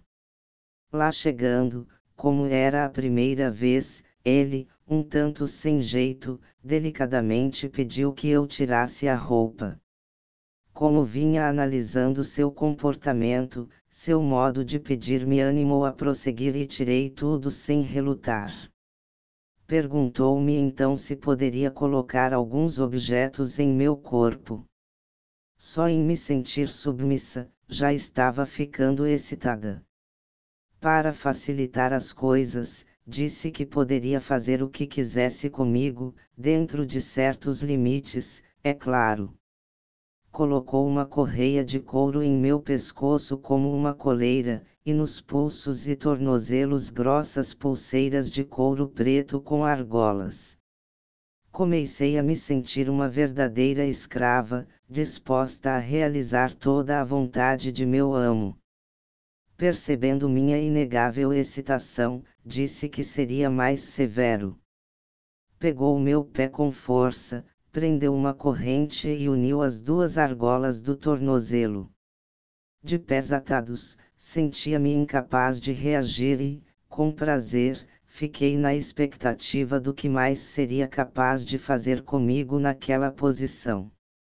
Sentia-me cada vez mais inferior. Prendeu outra correntinha à coleira e mandou-me ajoelhar perante meu amo. Aquelas palavras foram as molas mestras que desencadearam um jorro de esmegma na minha vagina. Notando o líquido que me encharcava, tirou o membro para fora, ordenando que o chupasse. Segurei aquele mastro duro, deliciada. Com as mãos livres, acariciava seu saco, cheirando, aspirando fortemente seu perfume de macho. Ele gemia alto, até que não aguentando mais, gozou em minha boca. Como uma gatinha faminta, saboreei todo o seu esperma, não desperdiçando uma gota. Depois de consumado seu gozo, tentei me masturbar, mas ele proibiu, ordenando que me deitasse no tapete enquanto descansávamos um pouco. Mas a excitação interrompia o curso normal do relaxamento. Comecei a me contorcer de tesão. Alguns minutos depois, ele foi para o quarto. Retornou nu e com um chicote na mão. Era curto, com várias tiras e de couro macio. Quase gritei de alegria. Minhas carnes tremerão. Um arrepio correu pela espinha alojando-se em meu clitóris. Meu senhor tão gentil e educado tem coragem de surrar sua escraveia. Então faça-o sem piedade fique de quatro como uma cadela. Vou proteger suas nádegas com um pano para não marcar muito. Quero prendê-la como um animal, usá-la de todas as formas como minha escrava erótica. Suas palavras surtiram um efeito especial. Com as mãos presas para não me tocar, a ponta da correntinha da coleira atada em um móvel, senti a primeira lambada com um prazer indescritível. A cada vez que seu chicote 60 atingia minhas nádegas, causava-me uma sensação maravilhosa, um prazer supremo que nunca havia sentido antes. À medida que as lombadas aumentavam, minhas sensações eram maiores. Meus gemidos eram de alegria, minhas lágrimas eram de felicidade. Em dado momento, um tanto preocupado, perguntou: Dói muito. Está delicioso. Continue, por favor. Soltando grunhidos como uma cadela, percebi que tirara o pano de minhas nádegas e me açoitava agora com seu membro duro. Lubrificada como estava, foi um convite para sua penetração. Deu algumas estocadas e dirigiu-o lentamente para o orifício anal. Seu membro grosso fazia-me alcançar as nuvens, e quando senti sua mão dedilhando meu clitóris e sua boca acariciando minha nuca, o rei suavemente ia penetrando-me sem dor, só prazer, mas na verdade rasgava minhas pregas, pois nunca tinha feito sexo anal. Por ser bem apertado, deu-nos um prazer desmedido. Ambos chegamos ao orgasmo juntos. De minha parte, foi o mais delicioso gozo que tinha tido até então. Gozei tão intensamente que a maravilhosa sensação de seu esperma jorrando dentro de mim causou-me um prazer incrível no reto, pela dorzinha suave e ardida e um enfraquecimento nas pernas. Desatando a coleira, ficamos deitados juntinhos até o fôlego voltar novamente. Roberto convidou-me para ir deitar em sua cama. Conversamos muito. Da forma como me tratava, embora um tanto sem graça por ser a primeira vez, sentir-me muito bem. Beijou meus seios, minha boca, acariciou da nuca ao ponto mais sensível de meu corpo. Em seguida fizemos amor em várias posições e quando nos despedimos, perguntou se ainda seria sua escravazinha. Não podia resistir a um homem gentil e vigoroso. Prometi voltar. Hoje, quando meu senhor me chama, deixo tudo e vou feliz ao seu encontro, sabendo os prazeres que me aguardam. Sou submissa e humilde, mas também mais feliz do que nunca. Hoje vejo o sadomasoquismo ou o que chamam perversões, como designam alguns revisionistas da sexologia, apenas com um significado lúdico de tais práticas. Ou seja, desde que a pessoa se sinta ajustada, é uma forma de prazer normal, até terapêutica. Em vez de ficar me preocupando se aquela forma tão diferente a maioria é normal, vou fundo, sabendo ser a mais deliciosa. Tudo depende de um bom entendimento entre os parceiros, quando não se é maldoso nem doente em toda a extensão da palavra. Não me envergonho de ser masoquista. Ao contrário. Sinto muito prazer em ser usada. Não penso em reprimir isso de forma alguma. Adoro usar coleira, fazer tudo o que meu amo deseja e ser castigada antes de completar o ato sexual. Já que em nada interfere em minha vida social. 61. Pretendo continuar, pois nem meus sentimentos são negativos. Não gosto de homens estúpidos e idiotas, estes são os que nunca dominarão uma mulher, no sentido erótico da palavra. Roberto faz tudo com decisão, classe, firmeza, dominando-me sem estupidez e grosseria. Um homem com suas qualidades pode levar sua parceira a coisas que jamais imaginou, a prazeres nunca atingidos, sem excessos e violências. Nunca deixei de frequentar praias, mesmo após ter me submetido aos caprichos do chicote de Roberto. Duas ou três vezes por semana, no máximo, fico à sua disposição. Ele gosta de me chicotear a sola dos pés, pois não marca e é delicioso.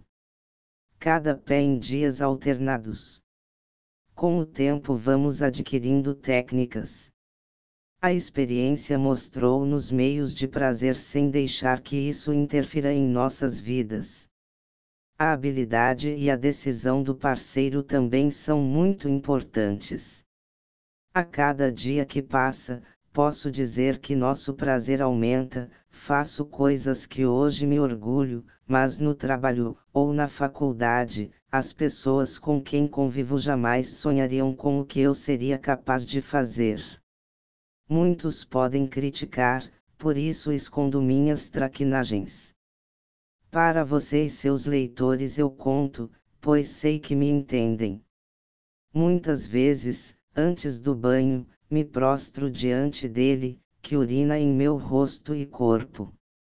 Em dias de maior excitação, deixo-me amarrar em forma de X e me delicio quando, de bruços, sinto a quentura da brasa de seu cigarro girar em torno de meu ânus numa promessa de me queimar. Essa ameaça me excita e não duvido que um dia realize esse castigo. Embora faça tudo com segurança e firmeza para sentir minhas reações, sabe arrancar tremores de prazer com essas ameaças. Querida Vilma, já escrevi bastante, Deixo aqui meu agradecimento por você estar desenvolvendo um trabalho tão digno de incentivo como esse. Um beijão. Patrícia. É por ter conhecimento de realidades assim que ao ler o livro Ame e Devexame, do psicanalista e escritor Roberto Freire, não concordo com seu ponto de vista sobre o SME. Ao responder uma entrevista para a revista Wonderful, diz quando perguntam: Enfim, qual é a melhor maneira de se fazer sexo? Como atingir a felicidade sexual? RF Simplesmente conseguindo ser você mesmo e identificando-se com o que você é em seu corpo todo, em seu soma, não dividido, sobretudo em cabeça, tronco, membros e sexo. E aprendendo a enfrentar todas as dificuldades que se apresentam contra isso. Ser livre é muito mais difícil do 62. Que alcançar o prazer sexual, até esse ponto, concordo plenamente. Existe um certo tipo de prazer sadomasoquista que é fácil alcançar. É o jeito como gozam os escravos, os neuróticos, os medíocres e os poderosos. Vejamos a resposta que dá a seguir, quando lhe foi perguntado. Nisso tudo, onde fica o amor? RF a maioria das pessoas tem uma visão estreita e conformada sobre o amor.